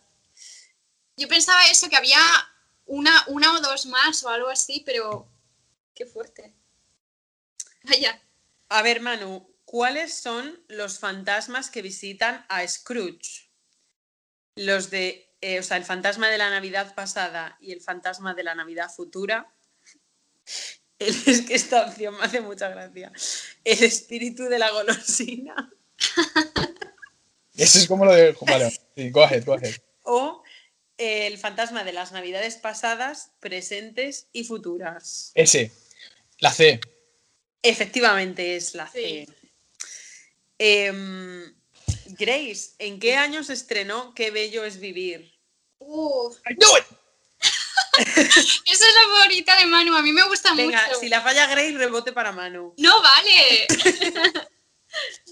Eh, en 1946, en 1936, mira qué cara de chulillo pone. O en 1976. Vale, en el 76, no. ¿Qué era? ¿76? ¿46? O 36. Guau, estoy entre 36 y 46. Um, voy a decir 46. Correcto. Toma ya. Lo sentimos, Manu. No pasa nada. Manu, ¿dónde nació Tim Burton? O sea, te la deberías saber, que hemos, ha salido algo en, el- en nuestra tertulia. Te doy las opciones. California, Nueva York o Nebraska. En Nebraska.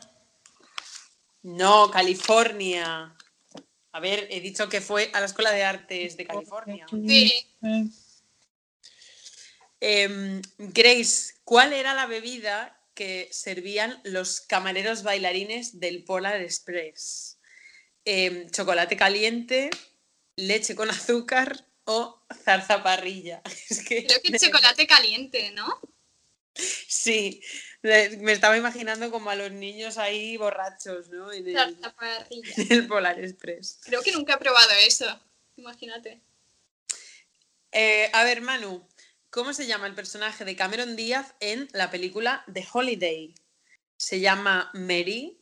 ¿Se llama Amanda? ¿O se llama Samantha? Mary es Cameron Díaz en algo pasa con Mary. Sí, algo pasa con Mary. trampa. Entonces, eh, vale, voy a descartar Mary porque no creo que haya Samantha, productores, Samantha. Puede que hayan dos Mary, no creo que haya productores en, en Hollywood tan crazy para ponerle dos veces a Cameron Díaz Mary en, en distintos films. Em, entonces, las otras opciones son Cindy o No. Cindy. Amanda, Te la Samantha. del- de la. Stacy. Cindy. Es la niña del Grinch. Olvídate ya de Cindy. ¿Samantha o Amanda? Mm, Amanda. Correcto. Muy bien. Eh, otra del Polar Express te toca, Grace. Eh, ¿Cuántos personajes interpreta Tom Hanks en Polar Express? ¿12? Wow. ¿3 o 6? Ni idea. Yo pensaba que solo uno. Voy a decir 12, 13 o 6. No, 12, 3 o 6. Voy a decir, no sé. Va, 6. Correcto. ¡Hala! 6 si es el niño pequeño, eh, papá, o sea, el Santa Claus, el, el esto, el de el conductor de tren, creo que también es como el vagabundo, ese vagabundo barra fantasma que aparece, no sé, hace muchos. Em, de cuando pues salió ya no me acuerdo. Sí, es que yo mm, la veo bastante a menudo porque le encanta a mi madre esa película. Anda. Sí. A mí me daba cosas siempre, no sé, es que todo lo de CGI me da un poco de repelús a veces. Sí, sí, sí, sí. Em, bueno, Manu, ¿cómo se llama el perro del Grinch? ¿Max, Sam o Milo? Milo. Mi- Milo, Milo. No, se llama Max. Por favor, me encanta el Grinch. Yo no la he visto todavía. No, en serio, me encanta el Grinch, por favor. Soy Es muy que es fan del tipo musical, creo, y entonces. No, no, no. O sea, No. bueno, a ver, Es cantan una vez o Ah. dos. Sí, cantan como los, los del pueblo y luego canta la niña una canción, pero es que Jim Carrey mm, es genial. Sí. Lo adoro. Eh, te toca a ti, ¿no, Grace? Sí. ¿Quién interpreta al primer ministro británico en Love Actually? Otra película que tengo que ver todas las navidades. Ah, yo ya yo la he visto. ¿Te doy las opciones o no te hace falta? Es Hugh Grant. Efectivamente. Eh, me encanta Hugh Grant. Es que Love Actually me encanta. Em, a ver, Manu. eh, los la película de los teleñecos de Un cuento de Navidad, Sí. ¿Qué personaje interpreta Mike- Michael Caine? Bueno, pone la voz Michael, Michael Caine. Jacob Marley, Tiny Tim o Ebenezer Scrooge. Eh, Tiny Thing. Ebenezer Scrooge, cariño. Tiny Tim, Tiny Tim es el niño, ¿no? No, es- no, ni la recuerdo y creo que no la he visto. Realmente creo que no la he visto. Eh, Vaya, mira, de Tim Burton, Grace. Ah, vamos. De impresión.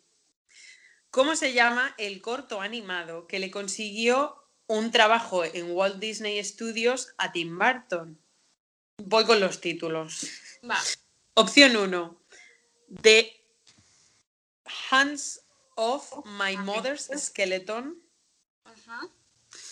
Splat of the Tomato Hearter.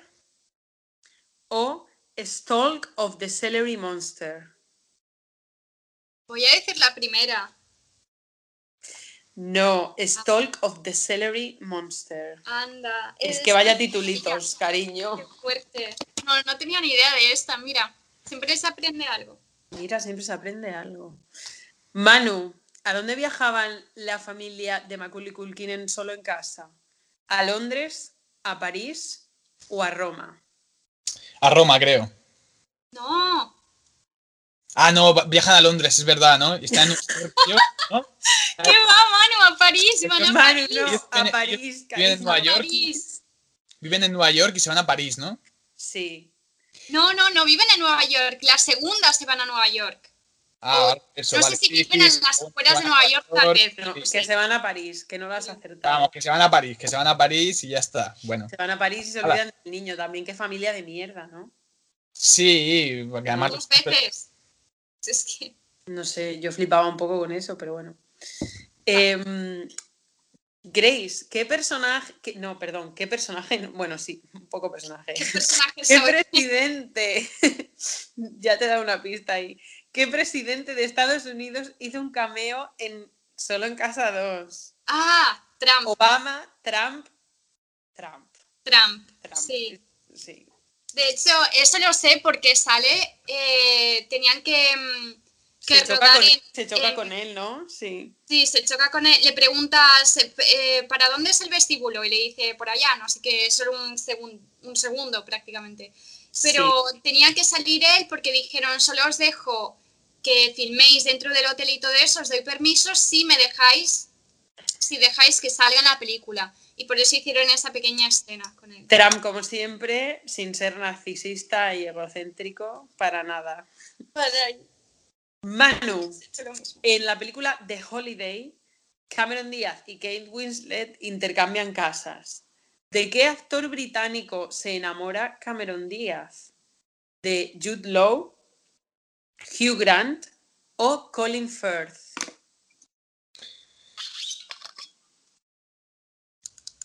De Hugh Grant.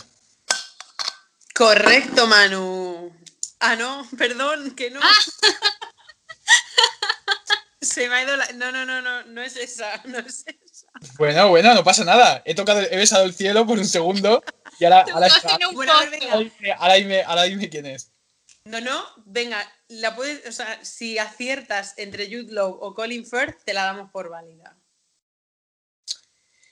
Mm, estaba pensando que Jude Law me extraña por, la, por el momento que era, porque Jude Law además creo que es más joven que, que Cameron Díaz, por lo menos 10 años. No lo sé. Va, di una, Manu. Pues, Deja de pensar eh, y, tanto. y- y el otro era, Colin Firth. pues Colin Firth. No, Pues Jude Law. Bueno, Es que... Ay. A ver, Grace, otra de Tim Burton Va. para ti. ¿Qué actor quería Tim Burton que interpretara a Beetlejuice originalmente? ¿Johnny Depp, Sammy Davis Jr. o Michael Richards? Buah, esta no la sé. Sabía que se supone que Tom Cruise tenía que hacer de Eduardo Manos Tijeras. Oh my god, por favor, ¿te Sí, imaginas? tenía- iba a ser un musical. Originalmente iba a ser un musical y Tom Cruise iba a hacer de Eduardo. Eso lo sé. Mal, todo mal. Todo fatal, no. no Menos me mal que fue nada. Johnny al final. Johnny y no un musical. Pero lo de Beetlejuice no tengo ni idea, la verdad. Ah, dime las opciones otra vez, please. Johnny Depp, Sammy Davis Jr. o Michael Ri- Richard- Richards. Richards. Voy a decir Sammy. No sé. Sammy Davis. Correcto. Toma Sammy ya. Jr. Manu, en 2015 Netflix estrenó A Very Murray Christmas, un musical con Bill Murray como protagonista y dirigido por Sofía Coppola. Esto yo no lo sabía. ¿Qué otro actor de Hollywood aparece como as himself? O sea, interpretándose a sí mismo. Colin Farrell, Will Smith o George Clooney. Mm. George Clooney. Correcto, Manu, y esta vez sí que es correcta. Sí, esta como- vez de verdad, ¿no? Esta vez de verdad, no como antes. Que te he hecho falsas esperanzas para romper tus sueños de ganar. Sí, es lo que suelo soñar. Eh, a ver, Grace, ¿por qué Warner Bros. no contra- eh, contrataron a un, a un director diferente para Batman Forever en vez de volver a contratar a Tim Burton? Porque era muy caro, porque pensaron que Batman Returns era bastante oscura para las audiencias más jóvenes, o fue Tim Burton el que rechazó el proyecto. Ah, no tengo ni idea. Voy, em, voy a decir que la última, porque Tim Burton dijo que no. No, fue porque pensaron que Batman Returns era muy oscura para las audiencias más jóvenes. El sino de Tim Burton le persigue allá donde va. Pobrecito, nadie le entiende. Eh, Manu, Es un poco ambiguo, ¿no? Por eso lo del sino. bueno, va, sigue, sigue. Ah, qué mira, malo, esta malo. ha salido. Esta te la tienes que saber porque hemos hablado de ello. Vale. Y la gente, los oyentes en casa también. ¿Qué inspiró a Tim Burton para escribir Pesadilla antes de Navidad? Lo he dicho antes, ¿eh, Lo ha Manu? dicho antes Grace. Vale. Pesadillas recurrentes que él tenía sobre la Navidad, Vale. la distribución aleatoria de, los, de las decoraciones para las fiestas Sí. en las tiendas o en los supers o tal, Es un poco larga, ¿no? las drogas. Espera, espera, espera, perdona, perdona. Eh, es la primera, la de las pesadillas.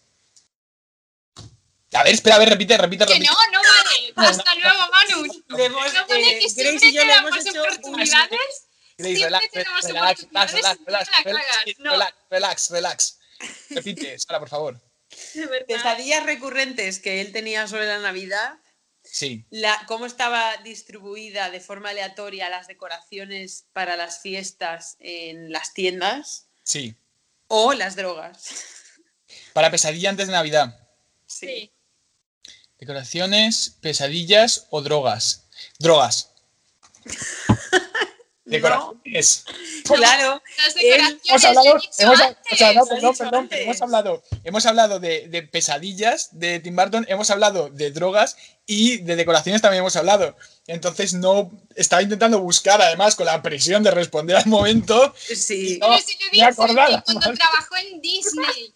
Mientras que Vale, vale. cuando trabajaba en Disney, cuando estaban cambiando las decoraciones, y le vino ahí y creó el La poema. caigo, la caigo, la caigo. la Y caigo. luego he dicho que no soñaba. Tim Burton dice que no sueña Que no se acordaba no de sus de sueños. Sí, es verdad, Es que no pasa nada, escuchas, Manu. Manu. No, vaya- mm, vale, no pasa nada. Mañana te llega eh, la denuncia de Tim Burton.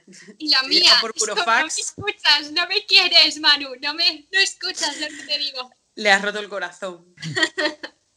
Em, mm, mm, mm. Vamos, Grace, de verdad.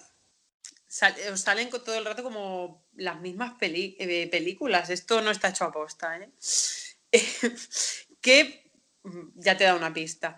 ¿Qué película comienza con la voz en off de Hugh Grant reflexionando sobre la terminal de Heathrow, el aeropuerto de Heathrow, las llegadas? ¿Qué película comienza así? Bueno, es que Hugh Grant acaba de salir en dos. Una en Love Actually y otra la de... No, el otro ha sido un fallo. ha sido mi Es fallo. verdad.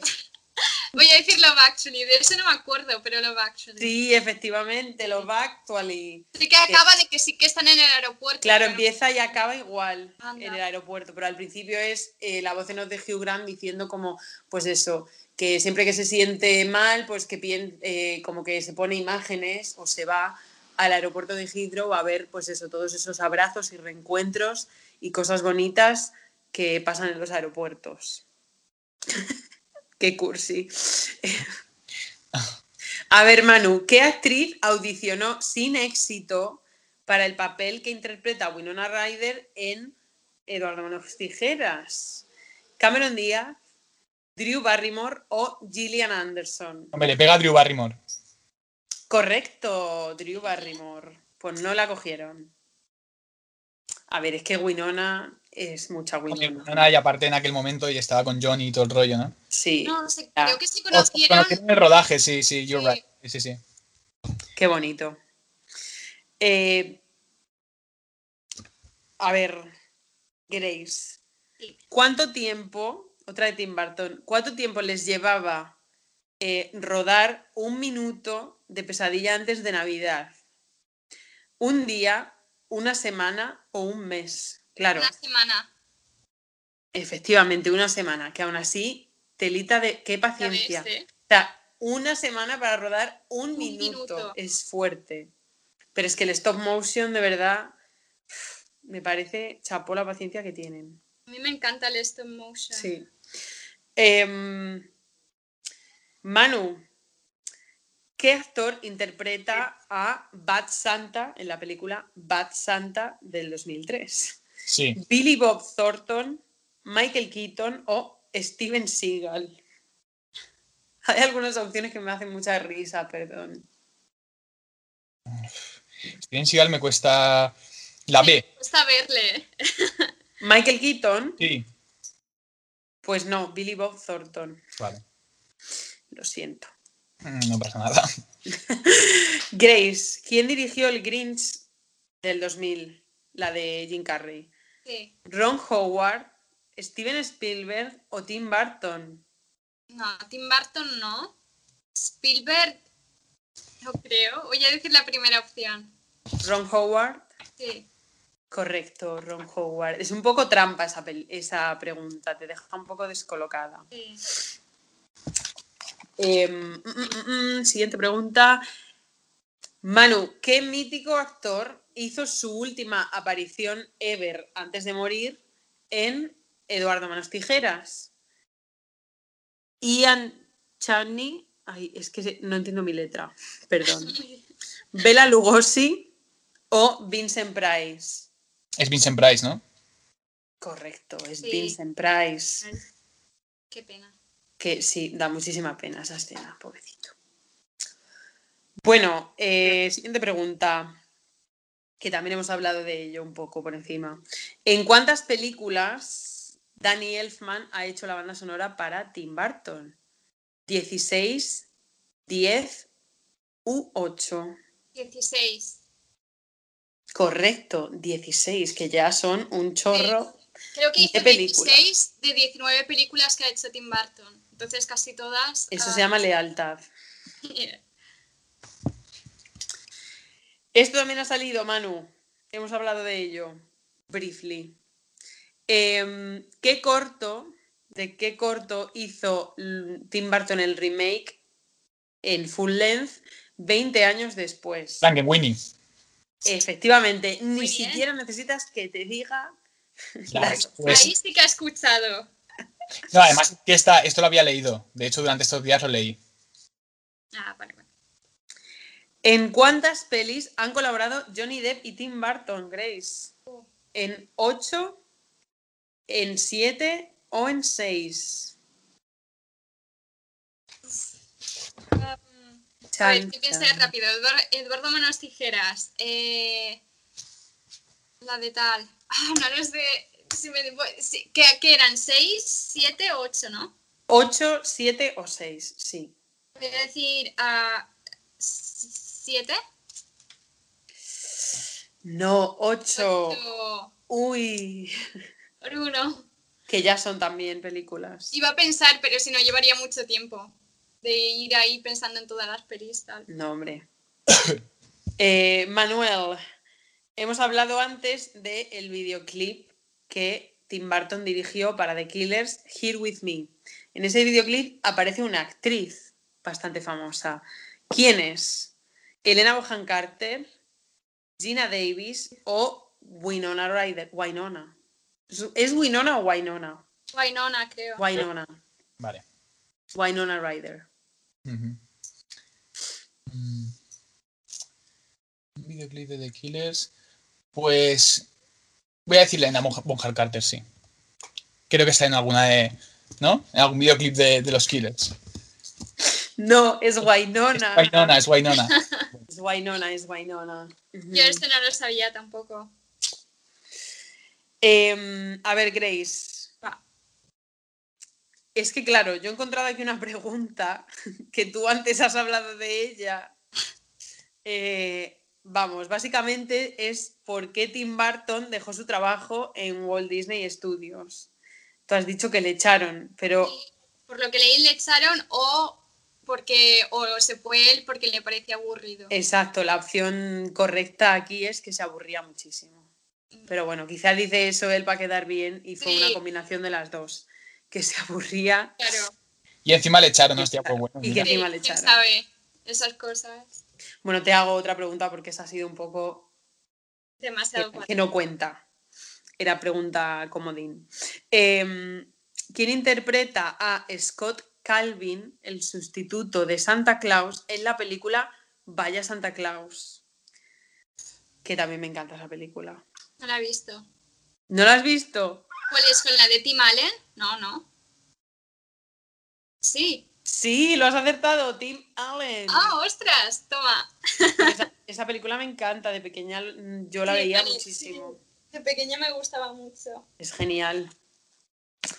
A ver, otra preguntilla para Manu, pero esta también ha salido. ¿Qué, peli- eh, ¿qué película? ¿No? Ay, no. ¿En qué película aparece una joven Miley Cyrus? Que fue su Ah. primera película. No hace falta ni que te diga las opciones, ¿no? Mm, Bueno, no, no, no. Aparece en. ¿Cómo se llama esta película de Tim Burton? Espera, wait. Lo, lo he, dicho, lo he dicho yo. En Big Fish, efectivamente. Big Fish. Muy bien, muy bien, Manu. Pues me he quedado sin preguntas, chicos. Es que lo habéis hecho muy Pues bien hoy. Lo hemos hecho muy bien. Lo habéis hecho muy bien. Si hacemos un recuento de correctas, que podrías hacer un recuento de correctas, creo que ha estado muy ajustado el marcador en todas. En todos los programas. Sí. No sé cómo quedó, cómo quedó el del primero. ¿Nos puedes decir cómo ha sido el resultado de aciertos? Que tengo curiosidad, aunque sé que he perdido, ¿vale? Entonces. Pero tengo curiosidad. Un momento, estoy haciendo el ¿Cómo se recuento. va de aciertos? ¿Cómo Yo fue el, el de recuento de este. ¿Cómo- ¿Cómo fue el del Señor de los Anillos? Luego el del anterior y ahora este. Bueno, este no, este no, este, este- el anterior lo he dicho, que En el próximo programa. 12, Grace hizo 14 y en este... No, no, no, pero que no lo digas, no lo digas tú, que es para el próximo, la ¿No tensión. quieres que lo diga? Vale. ¿Mantenemos la tensión? Pues mantenemos la tensión. No lo digo. En el primero, en el de en el En Señor el los Anillos, primero, mm, espera un, momentito que llame a mis... me quedé con la duda de saber por cuánto había perdido, ¿vale? Sí. En el primero, en el primero. Eh, Primero gané, pero básicamente por chiripa. La mayoría de veces era de. Pues estuvo ajustadito, ¿eh? Quería saber por cuánto había sido mi derrota. estoy intentando encontrar el documento eh, escrito ante notario de, de las puntuaciones. Aún estoy esperando mi diploma que llegue. Soy ganadora del primer programa, luego ganadora del segundo programa. Y luego a ver si también. te, regalará, eh, te tres. llegará. A ver si hago tres de A ver si te sacas la, la FP. FP de- de la- del trivial. Bueno, pero eso significa que algo, que algo sé, ¿sabes? O tengo mucha suerte o Pues, algo, ¿sabes? Hay coco aquí. Si estás aquí te por... he encontrado. Tensión. ¿Cómo quedamos? Uf. A ver. Dinos. Está contando, ¿no? Creo que sí. Vale. ¡Ostras! Manu 13, Grace 14. Es que ¡Wow! Vamos, Manu. Una. Que no, que no se te quiten las ganas de vivir, que no se te quiten las ganas de luchar por tu Vale. título. Sigue Vale, soñando, sigue luchando. No, quiero saber a qué nivel de friki me, me enfrento, porque yo siempre he sido un friki, se- me he podido mover, pero estoy ante una, ante una gran friki y eso me encanta, y eso me encanta. porque, eh, eh, motiva mi espíritu friki todavía más. Creo que somos tres buenos frikis. Somos tres buenos frikis. Eso me... El nivel de frikismo está bastante igualado entre los tres, yo creo. sí. Pues sí, pues, pues oye, estupendo. Bueno. Estupendo. Pues ahora tenemos que pasar a la parte del género, ¿no? Sí. Ahora nos toca, como siempre, la Sí. mano inocente del programa. Grace, desde su Vale. casa, va a procede a traer el bol con los papeles en los que se hayan metidos diferentes géneros. Un papel. Y el que toca El que ahora toca es esta semana es romántico. ¡Uh! Género romance. romántico, por. A ver, Mira, madre mía. yo aquí, espera, o sea, tengo que, tengo que salir eh, como, como, vamos, como, como Paris Hilton en una fiesta en Las Vegas. O sea, tengo que salir a tope. eh, en- Eres romántico, las- Manu. yo soy romántico a saco, o sea, a saco. ¿En serio? Creo en el romanticismo a saco. gustaban las películas Claro, pero es que primero tenemos que definir qué es el romanticismo. Vale, el romanticismo, el romanticismo, eh, bueno, ¿Qué romanticismo consideras tú que es? para mí es un poco lo que, lo que gira en torno al amor, ¿no? Lo que gira en torno al amor eh, es lo que gira en torno al amor, espera, el, el timing. que gira en torno al amor y digamos sus vicisitudes, ¿no? Vitales, o sea, lo que gira en torno al amor, pero no solo el acto en sí de dos personas que se aman, sino sus relaciones personales, la- los encuentros, las rupturas, en fin, todo lo que gira en torno al amor, para mí es lo que tiene que ver con lo romántico. Entonces, ahí entran películas que, como hablamos siempre, a veces el tema del género es algo que puede ser un poco blur, ¿no? O sea, que, que- que el género es una cosa, pero que cuando ves un producto artístico, a veces también eh, no solo hay un género, sino que entronca con otros géneros y no es algo concreto, pero sí que quizá destaca algo por encima de todo.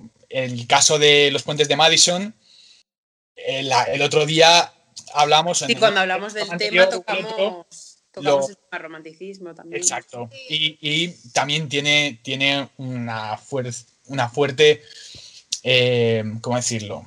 Pues eh, parte romántica la película. Notting Hill, para mí, es una película que culmina lo romántico y que es además eh, muy bonita. mm, Los actores no pueden ser mejores, o sea, no pueden estar mejor escogidos. Hugh Grant es brutal, su interpretación es brutal de un tío normal, sencillo, normal, ¿no? Eh, mm, Julia Roberts está guapísima y es, Es que es guapísima. y es guapísima y, y pega total para la película y la relación entre Hugh Grant y ella, pues eh, incluso los físicos de ellos dos mm, son casi un juego estilístico. es, es muy interesante. Notting Hill para mí es, vamos, dentro de, de- de- de las películas románticas, una película muy top, muy top, que culmina mucho el género. Y, y bueno, ahí, ahí quería decir que realmente yo era un poco escéptico hacia las películas. No, no era escéptico, pero bueno, pocas películas me habían deslumbrado tanto como me deslumbró Notting Hill cuando, cuando la vi por primera vez.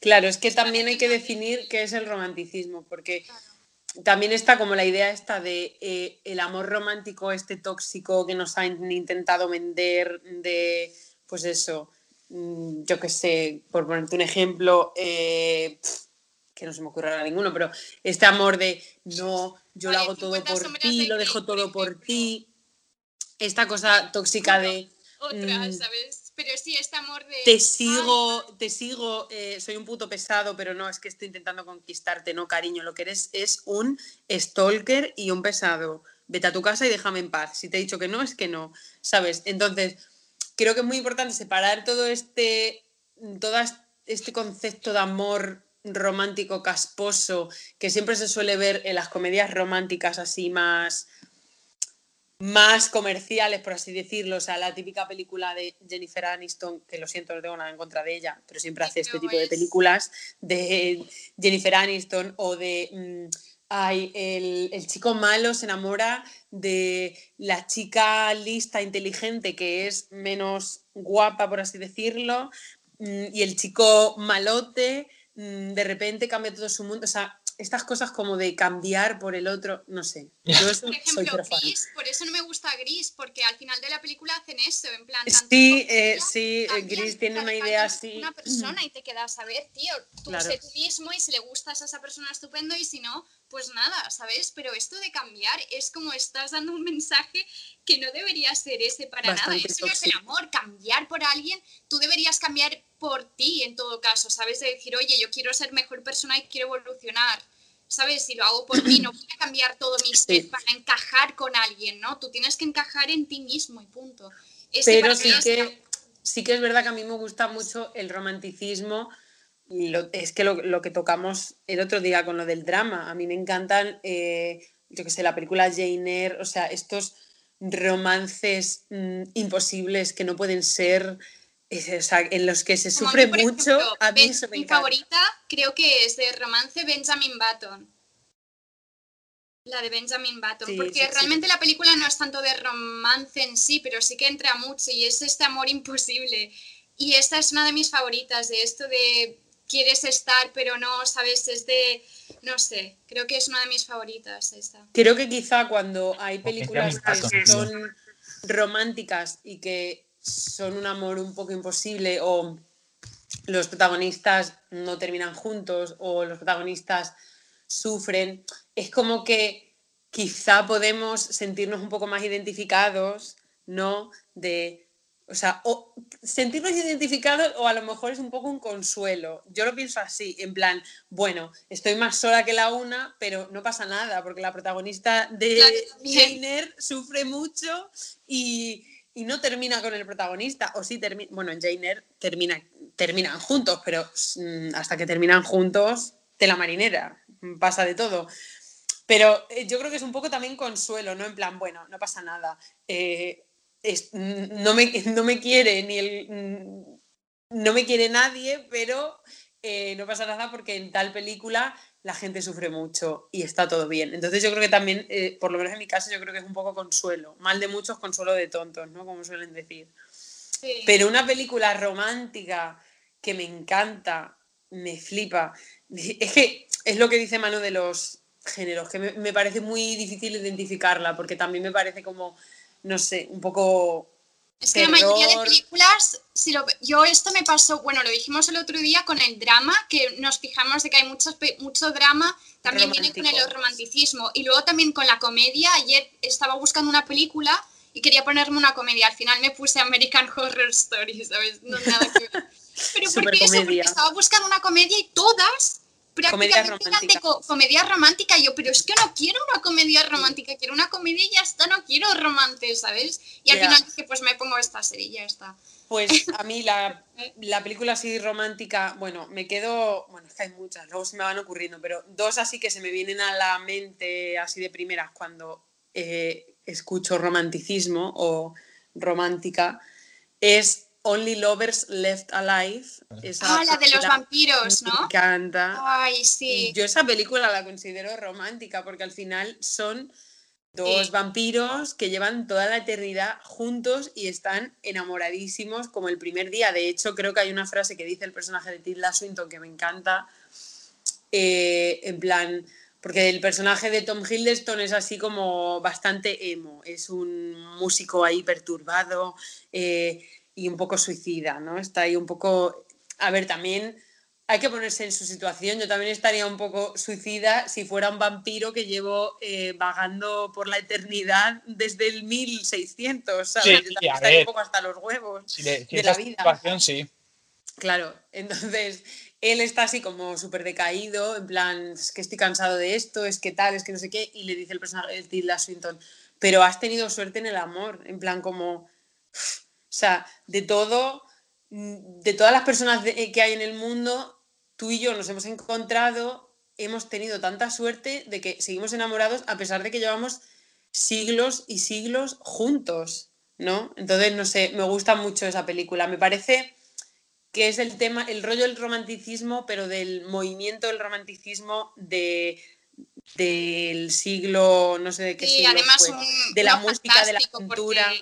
Ese es el romanticismo que a mí me gusta, el romanticismo de, de Dios mío, he encontrado a una persona eh, con la que soy capaz de enfrentarme al mundo y sé que no va a pasar nada porque esa persona está a mi lado, no el, la comedia romántica de, ay, me gusta este chico, pero tengo que aprender a tocar la guitarra para que ese chico se fije en mí, no sé qué, no sé cuánto. Eso no. No, además, lo de, lo aprender a tocar la guitarra no, nunca funciona. No, eso no. Yo estoy pensando eso, he dicho Benjamin Button, luego creo que mi favorita así de romanticismo, la de Olvídate de mí en castellano, pero en inglés es la de Eternal Sunshine of the Spotless Spotless Mind. Minds. Yeah. Esta me parece tan bonita, pero Sí. la estética, los personajes, todo es así como muy onírica, es de mis películas favoritas. Estoy de Está en acuerdo, el top estoy de acuerdo con Grace. Esa es- en, en esa, esa película. Es una película preciosa. Es una película, una de esas películas donde Jim Carrey otra vez, un, Sí, hace un actor- un un papel actor- totalmente diferente a lo que suele hacer, que también eso me gusta, de ver un personaje que siempre hace comedia, que hace drama y lo hace tan bien. también. Eh, un, un- un actor como, como Jim Carrey, que mm, evident- bueno, mucha gente le podría echar cosas en cara o podrían decir, pero que para mí es un actor muy versátil, que lo puedes Sí. ver eh, en Liar Liar, lo puedes ver en... eh, eh, lo puedes ver en... ¿Cómo se llama? Eh, ¿Cómo se llama la película? Se llevó un Oscar, me parece. No se llevó el Oscar él, pero Truman, ¿no? el show de Truman, Sí. eh, que, no- que es un registro totalmente diferente el de su interpretación, o lo puedes ver en Eternal Sunshine of the Spotless Mind, y, y ves que, que en cada registro está, está muy bien Jim Carrey, está, Mm. está soberbio. es está que es un buen actor, en verdad. Sí, es bastante es buen actor. lo Creo han- que te la han es un gran, ya es la actor y es un actor muy versátil para mí y muy Sí. divertido. Y, Sí. y bueno, y es, es un peliculón, es un peliculón. Aparte es una película que estás constantemente casi como en estado de, de éxtasis. En, en Eternal Sense of the Spotless Mind, también por el uso otra vez de las luces muchas veces, y Sí. incluso el vestuario, la peluquería, eh, lo- los colores del pelo de, de ella, tal. Sí. Todo, todo es, es muy, es muy, es muy bonito la película, muy, muy, muy bonito, muy sencillo, muy bonito. Esa me encanta. Luego, 500 días juntos, me gusta muchísimo también porque es eso, es ese amor, luego esa ruptura, luego hay mi parte favorita de toda la película es cuando está dividida en dos, que es lo de expectativa y realidad.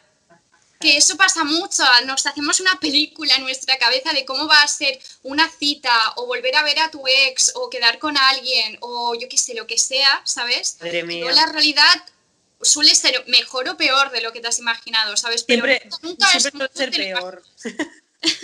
Seamos realistas, siempre suele ser peor. Yo, Yo me he he tenido montado cada veces película. ha sido incluso mejor, ¿sabes? Me he quedado de vaya, no me imaginaba esto, ¿sabes? Pensaba que sería de tal manera y ha ido incluso mejor, Sí. ¿sabes? Por lo menos intento ser más positiva ahora. Pero sí, y luego, esa me parece una película extraordinaria, me parece súper bonita. Luego, La Princesa Prometida me parece un clásico, es Ay, muy sí, pequeña y por todo favor. esto, pero me encanta. Es, creo que, no sé, si te va el romanticismo y tal y cual, es así. Y sobre todo El Ghost. romanticismo y el humor, ¿eh? Porque la princesa Sí, el humor Prometida también. una risa de película. Me llamo Sí, Íñigo sí, sí, Montoya. What the fuck, ¿no? A mi padre, prepárate a morir. Oh, eso lo digo muchísimo, esa frase. Te- es mítica, ¿sabes? Es, yo creo que si te gusta el cine la tienes que ver. Es una película de, de culto, por así decir. De la infancia, Sí, total. de infancia. De culto, además es una película de culto, yo creo que lo hace definido bien. Es una película de culto, total. Por, por eso, por, por lo bien que mezcla eh, una- lo que es una peli romántica y una Con peli aventuras. de humor muy absurdo, tal, ¿no? Sí, aventura, romance, eh, comedia, es, es genial. Luego Ghost, para mí es como el top del romanticismo. Yo esta, la que, con esta sí que he llorado y todo. En plan, Sí, Ghost me parece una película, y también le ponen comedia, ¿sabes? Porque... ¿Es a Ghost Story? No, No, Ghost. Ghost, la de... Whoopi Goldberg, Patrick Swayze, David Ah, no la he visto, no la he visto, no la he visto. Oh, es tan Es bonita. A mí me parece súper Whoopi Goldberg, a mí me cuesta, ¿eh? Hablamos de pelis navideñas, yo Sister Act, era, eh, era como, ¿sabes? No... Sí. Me abruma, me abruma esa especie de humor de... Constante, ¿no? Uh, tal. Sí, demasiado. Es un humor muy americano. Esto es muy loco. Es muy americano y, y, a veces puede ser un poco patético. Para mí, para mí, ¿eh? que hay un poco en cierto patetismo demasiado. Que en otras películas, o sea, que en otras películas, que en, que en otras, bueno, sí, en otras películas, eh, a lo mejor navideñas, norteamericanas navideñas está mejor, mejor llevado, está mejor llevado o se, o se encuentra mejor el punto que en películas, porque hablamos de Whoopi Goldberg, eh, como Sister Act, que, que, para mí rozan a veces un poco el patetismo. Sí. A ver, yo creo que pasa que es como todo el rato punchline, punchline, en plan una broma y otra y otra, y como que no te dejan respirar, ¿no? En plan, por mm. favor, dame un respiro cinco minutos sin broma. Además, a mí me gusta mucho el, humor inglés, que es como muy, más absurdo, pero es muy seco también. Es, es, mi favorito. A mí también, a mí también me gusta mucho. Mira, aquí, Una película romántica que además es todo romántico, muy bucólico, muy de esto del movimiento romanticismo, es A Portrait, Portrait of a Lady on Fire. No la Esa película es preciosa, o sea, es que es preciosa a todos los niveles es que es un cuadro constante esa película. Además, va precisamente de una, una pintora francesa que viaja a la casa de una noble que se va a casar y bueno, como antiguamente, bueno, la han concertado el matrimonio básicamente con un duque o con un marqués. Y antiguamente, pues como no había Tinder y no había Instagram ni nada, pues en vez de intercambiarte nudes o mandarte fotopenes, pues te mandabas un, retrato. Entonces, eh, va a hacerle el retrato a la chica esta que es noble, ¿no? Y las dos, pues, empiezan a hablar, a conversar, a conocerse, puntos suspensivos. Y es preciosa esa película. Eh, pues, preciosa, preciosa, preciosa. O sea, eh, de hecho creo que es la, película... Mm, la vi este año y es mi película del año. Si me tengo que quedar con una película que yo haya dicho en el 2020, oh my god, es esta. Portrait of a Lady on Fire es alucinante. Es alucinante y además me encanta porque es de una directora, eh, de una directora. Eh, las protagonistas son todas mujeres, no, o sea, los únicos personajes hombres son como súper secundarios, ¿no? Y eso me encanta porque no estamos yo por lo menos no estoy acostumbrada y no estamos acostumbrados a ver películas en las que no haya hombres. Los hombres siempre están ahí. Mm, es, eh, de hecho pasa al contrario, siempre, es, eh, siempre hay muchos más hombres que personajes femeninos y esta película ¿verdad? es que es alucinante. Y a veces es algo a reivindicar en todos los ámbitos, ¿eh? en todos los ámbitos, porque siempre queremos pasarlo por alto y asumir a veces cierta eh, como decir, normalidad, decir, bueno, pero tú sabes que siempre los hombres van a ver más, ¿sabes? Y, y, es, es, es, jodido, tío, porque dices, ¿por qué? ¿Sabes? ¿Por qué? ¿No? Hemos establecido una especie de normalidad en, en, en la política, en el cine, bueno, en fin, en, el arte, ¿no? En general, donde eh, siempre se establece un, una especie de, de, de asunción de que el hombre va a tener más roles, más, más, más capacidad de poder, ¿no? O sea, más, más eh, puestos de poder y, la mujer no.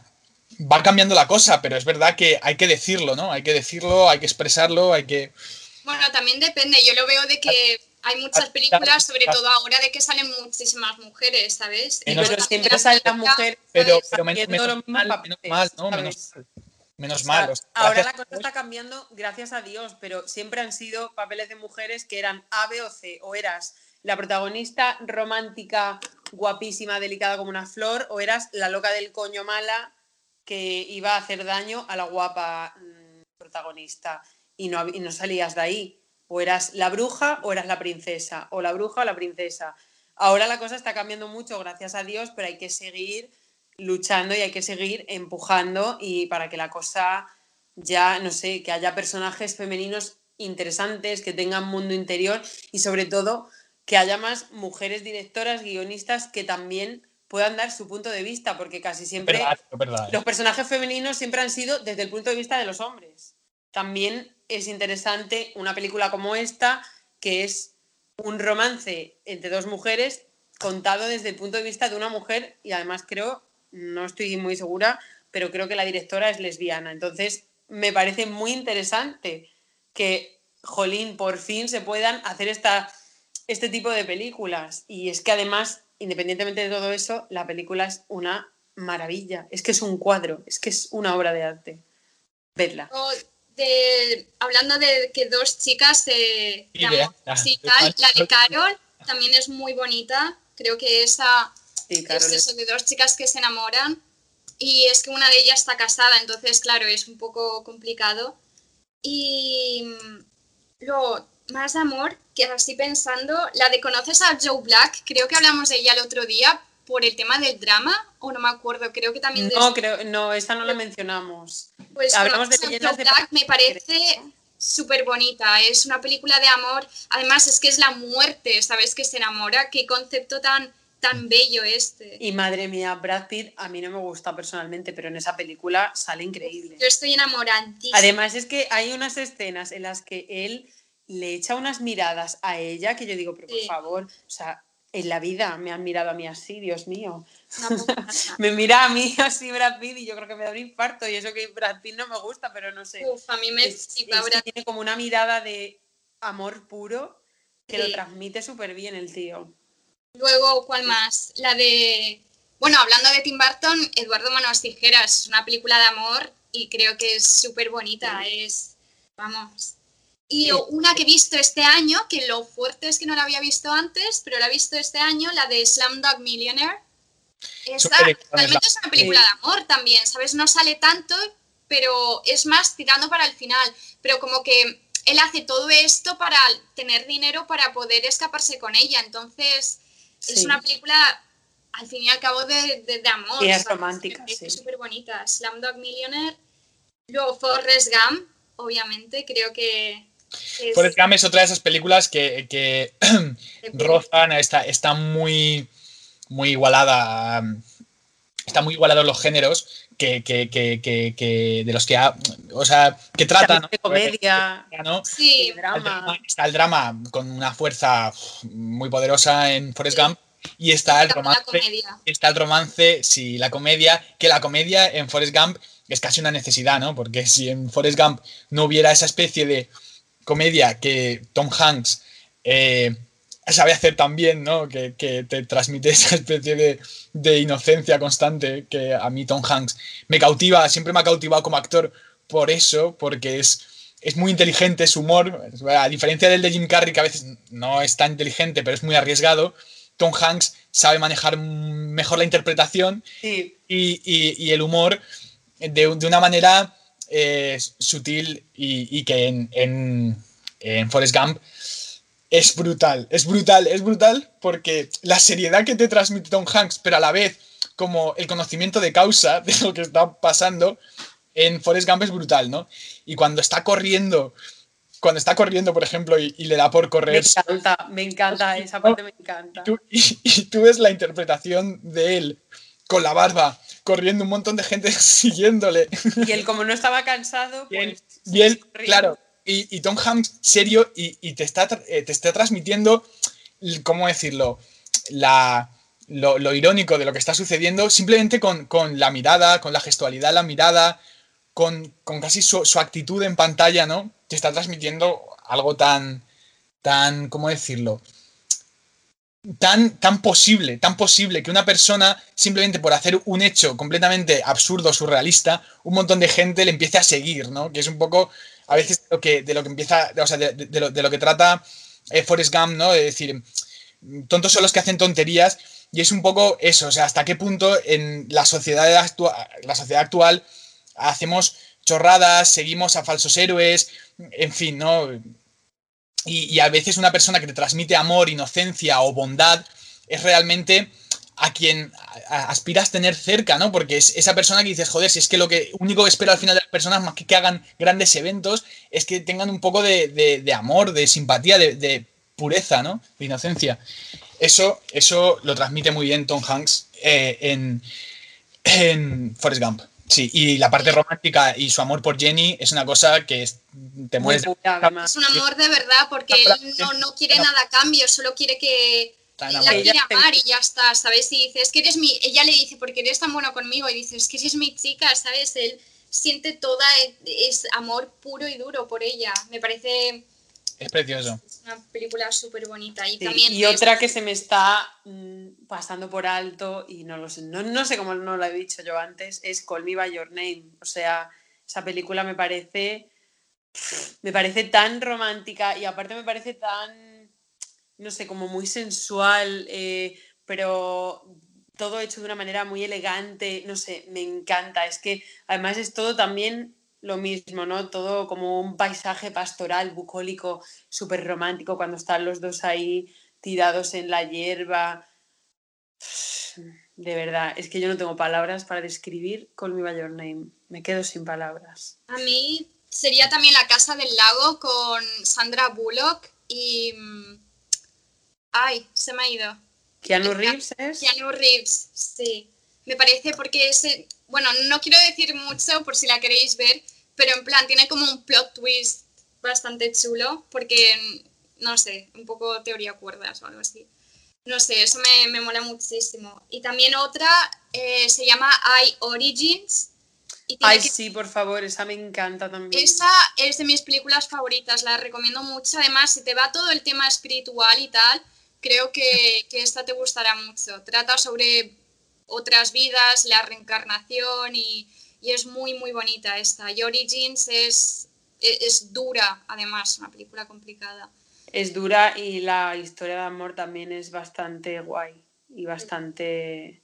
No sé, a mí me gustó mucho. El amor puede, me gusta esa idea de que el amor de verdad, ¿sabes? No, no muere nunca. No muere nunca y puede traspasar eh, otras vidas y puede traspasar, no sé, creo que si de verdad quieres a alguien es, es, eso. Por eso siempre busco, por eso no me gustan tanto las comedias románticas, porque suelen ser muy absurdas y tal. Si quiero ver una película romántica de verdad, ¿sabes? Prefiero ver algo duro, algo puro, por así decir, antes que una de estas tonterías a lo gris, como, ah, lo dejo todo por ti, soy un, ¿sabes? Y cambio de personalidad, es como, no, tío, no, ¿sabes? Me gustan las películas de amor en las que tal vez sean totalmente diferentes si se quieren y no van a cambiar, ¿sabes? Es como te acepto tal y como eres o no sé. Ay, el romance. No sé, es que mm, también es lo que hablábamos mil veces, que dónde, dónde está la línea de, los, de los géneros, ¿no? Porque realmente romance hay en casi todas. Es que para el eh, romance tiene que haber drama, tiene para que haya alguna película, es que tú imagínate que en una película todo va perfecto, ¿sabes? Es como sería muy aburrida la película si es todo perfecto, tiene que haber como ese un poco tira y afloja. Entonces creo que sí que para el romance hace falta drama. Luego puede acabar bien o luego puede acabar mal, ¿sabes? Pero tiene que haber esa cosa de van a estar juntos, no van a estar juntos, va a pasar esto. La intriga. los van a matar, no, no sé, todo esto. Creo que para romance hace falta drama. Por ejemplo, eh, Django, Django Unchained de, de, uy, iba a decir de Tim de Quentin Tarantino, a mí me encanta y realmente también es un poco, es un romance, al fin y al cabo es Django intentando liberar a su mujer y no sé, me parece que tiene momentos románticos muy bien hechos y sin llegar a ser ahí megacursis ni nada, no sé, y me, encanta. Y me encanta mucho la escena que, bueno, que ella no sabe que Django está en la casa, ella se cree que va, la están preparando, la están poniendo bonita y aseada para el doctor Schulz, que es otra vez Christoph Waltz, y ella se piensa pues eso, que ese señor pues lo mínimo que va a hacer es violarla, ¿no? Y va ahí como súper asustada y de repente él cuando abre la puerta le dice una frase como, em, ahora que te veo entiendo las pasiones que levantas y ella como que cambia el gesto, claro, no sé, y luego se reencuentra con Django y no sé, me parece muy, muy bonito, muy romántico y muy tierno también. O los puentes de Madison, esta también. Este amor, lo que decíamos, este amor imposible de, de que cuando encuentras a alguien que amas y es como, y ¿sabes? Eso, esos creo que me dan más, mucha más Además, pena. Cuando, fíjate, dices- fíjate cuando que- encuentras que a alguien que, que amas y no puedes estar con esa persona por lo Sí, A, B o C, ¿sabes? Eso Pero es es que al final pasa en la vida real. Yo a veces he sentido una conexión increíble con alguien y resulta que no era el momento ni el lugar correcto y te da mucha rabia porque es en plan, si las circunstancias fueran otras, si nos hubiéramos encontrado antes o más tarde, el cuento cambiaría mucho, pero Entonces sería diferente. Eh, ya para terminar, eh, es, es- es interesante otra vez, eh, joder, cómo, cómo- perdón, cómo en los, en los puentes de Madison hablan de, de lo que significa el romanticismo. O sea, de repente cogen el género y, y lo ponen, eh, o sea, plantean un dilema sobre el género de lleno. Y es, retomando otra vez la escena que creo que hablamos también en alguno de los programas anteriores, en la que está Meryl Streep mirando a Clint Eastwood y, y de repente plantea un dilema de género. Eh, hace así y dice, ¿qué es el amor, no? El amor es eh, un riesgo que tengo que tomar e ir hacia lo que me mueve, hacia lo que mi pasión mueve en un momento determinado, Sí. o el amor es eh, saber conservar, ¿no? Que es, me quedo con el amor que ya tenía, que a lo mejor es un amor, es un tipo de amor diferente, es un tipo de amor que ya no es tan pasional, es un tipo de amor que tiene que ver con, Es un amor seguro. claro, que tiene que ver con la, con la cotidianidad, con la, con la seguridad, con la estabilidad, es ese tipo de amor, o por el contrario, es eh, un amor pasional hacia el que me tengo que ir, es un amor eh, de que tiene que ver con la idealización, es, es- es- es ese amor hacia el que tengo que ir, o en su defecto debo mantener el amor que, que, que trabaja durante tanto tiempo y que me da seguridad. Es un dilema muy interesante el que plantea los puentes de Madison. Sí. me parece. sí. Que ese es el dilema de verdad, porque es como cuál que es el amor, es esa pasión que sientes por dentro, o es que eso es simplemente sexo, o el amor es como al contrario, no tiene nada que ver el sexo, o sí que tiene que la ver o- estabilidad. o es estabilidad, o es dejarlo todo por alguien, porque a veces, o es estar siempre con alguien, porque por ejemplo mis bisabuelos, si los veías era amor puro y duro lo que tenían y estaban siempre pegados, como estos pájaros que están siempre juntos, Sí, sí, sí, sí. igual, ¿sabes? Pero luego hay gente que para ellos el amor tiene una relación abierta y están súper bien. Entonces yo creo que el amor es súper abstracto, es como la belleza. Tú ya, defines lo que es el amor para ti, porque Sí, sí, sí, sí. cada uno Cada uno entiende el amor de, un- de una manera de una, diferente. de una manera. Pero Obviamente hay cosas que dices, yo creo que eso no es amor, ¿sabes? En plan, cambiar de personalidad por alguien tal vez para ti sea amor, Es pero tóxico, es algo cariño. tóxico, ¿sabes? También no lo Ya, hagáis. es un dilema todo, de qué está bien y qué está mal, es el dilema eterno, ¿no? De qué es realmente el amor. Yo creo que al final lo sientes y es puro, es bueno, no hay que esconderse En el momento en el que te escondes es como, ¿sabes? Cuando Como dice Love Actually, love is all around.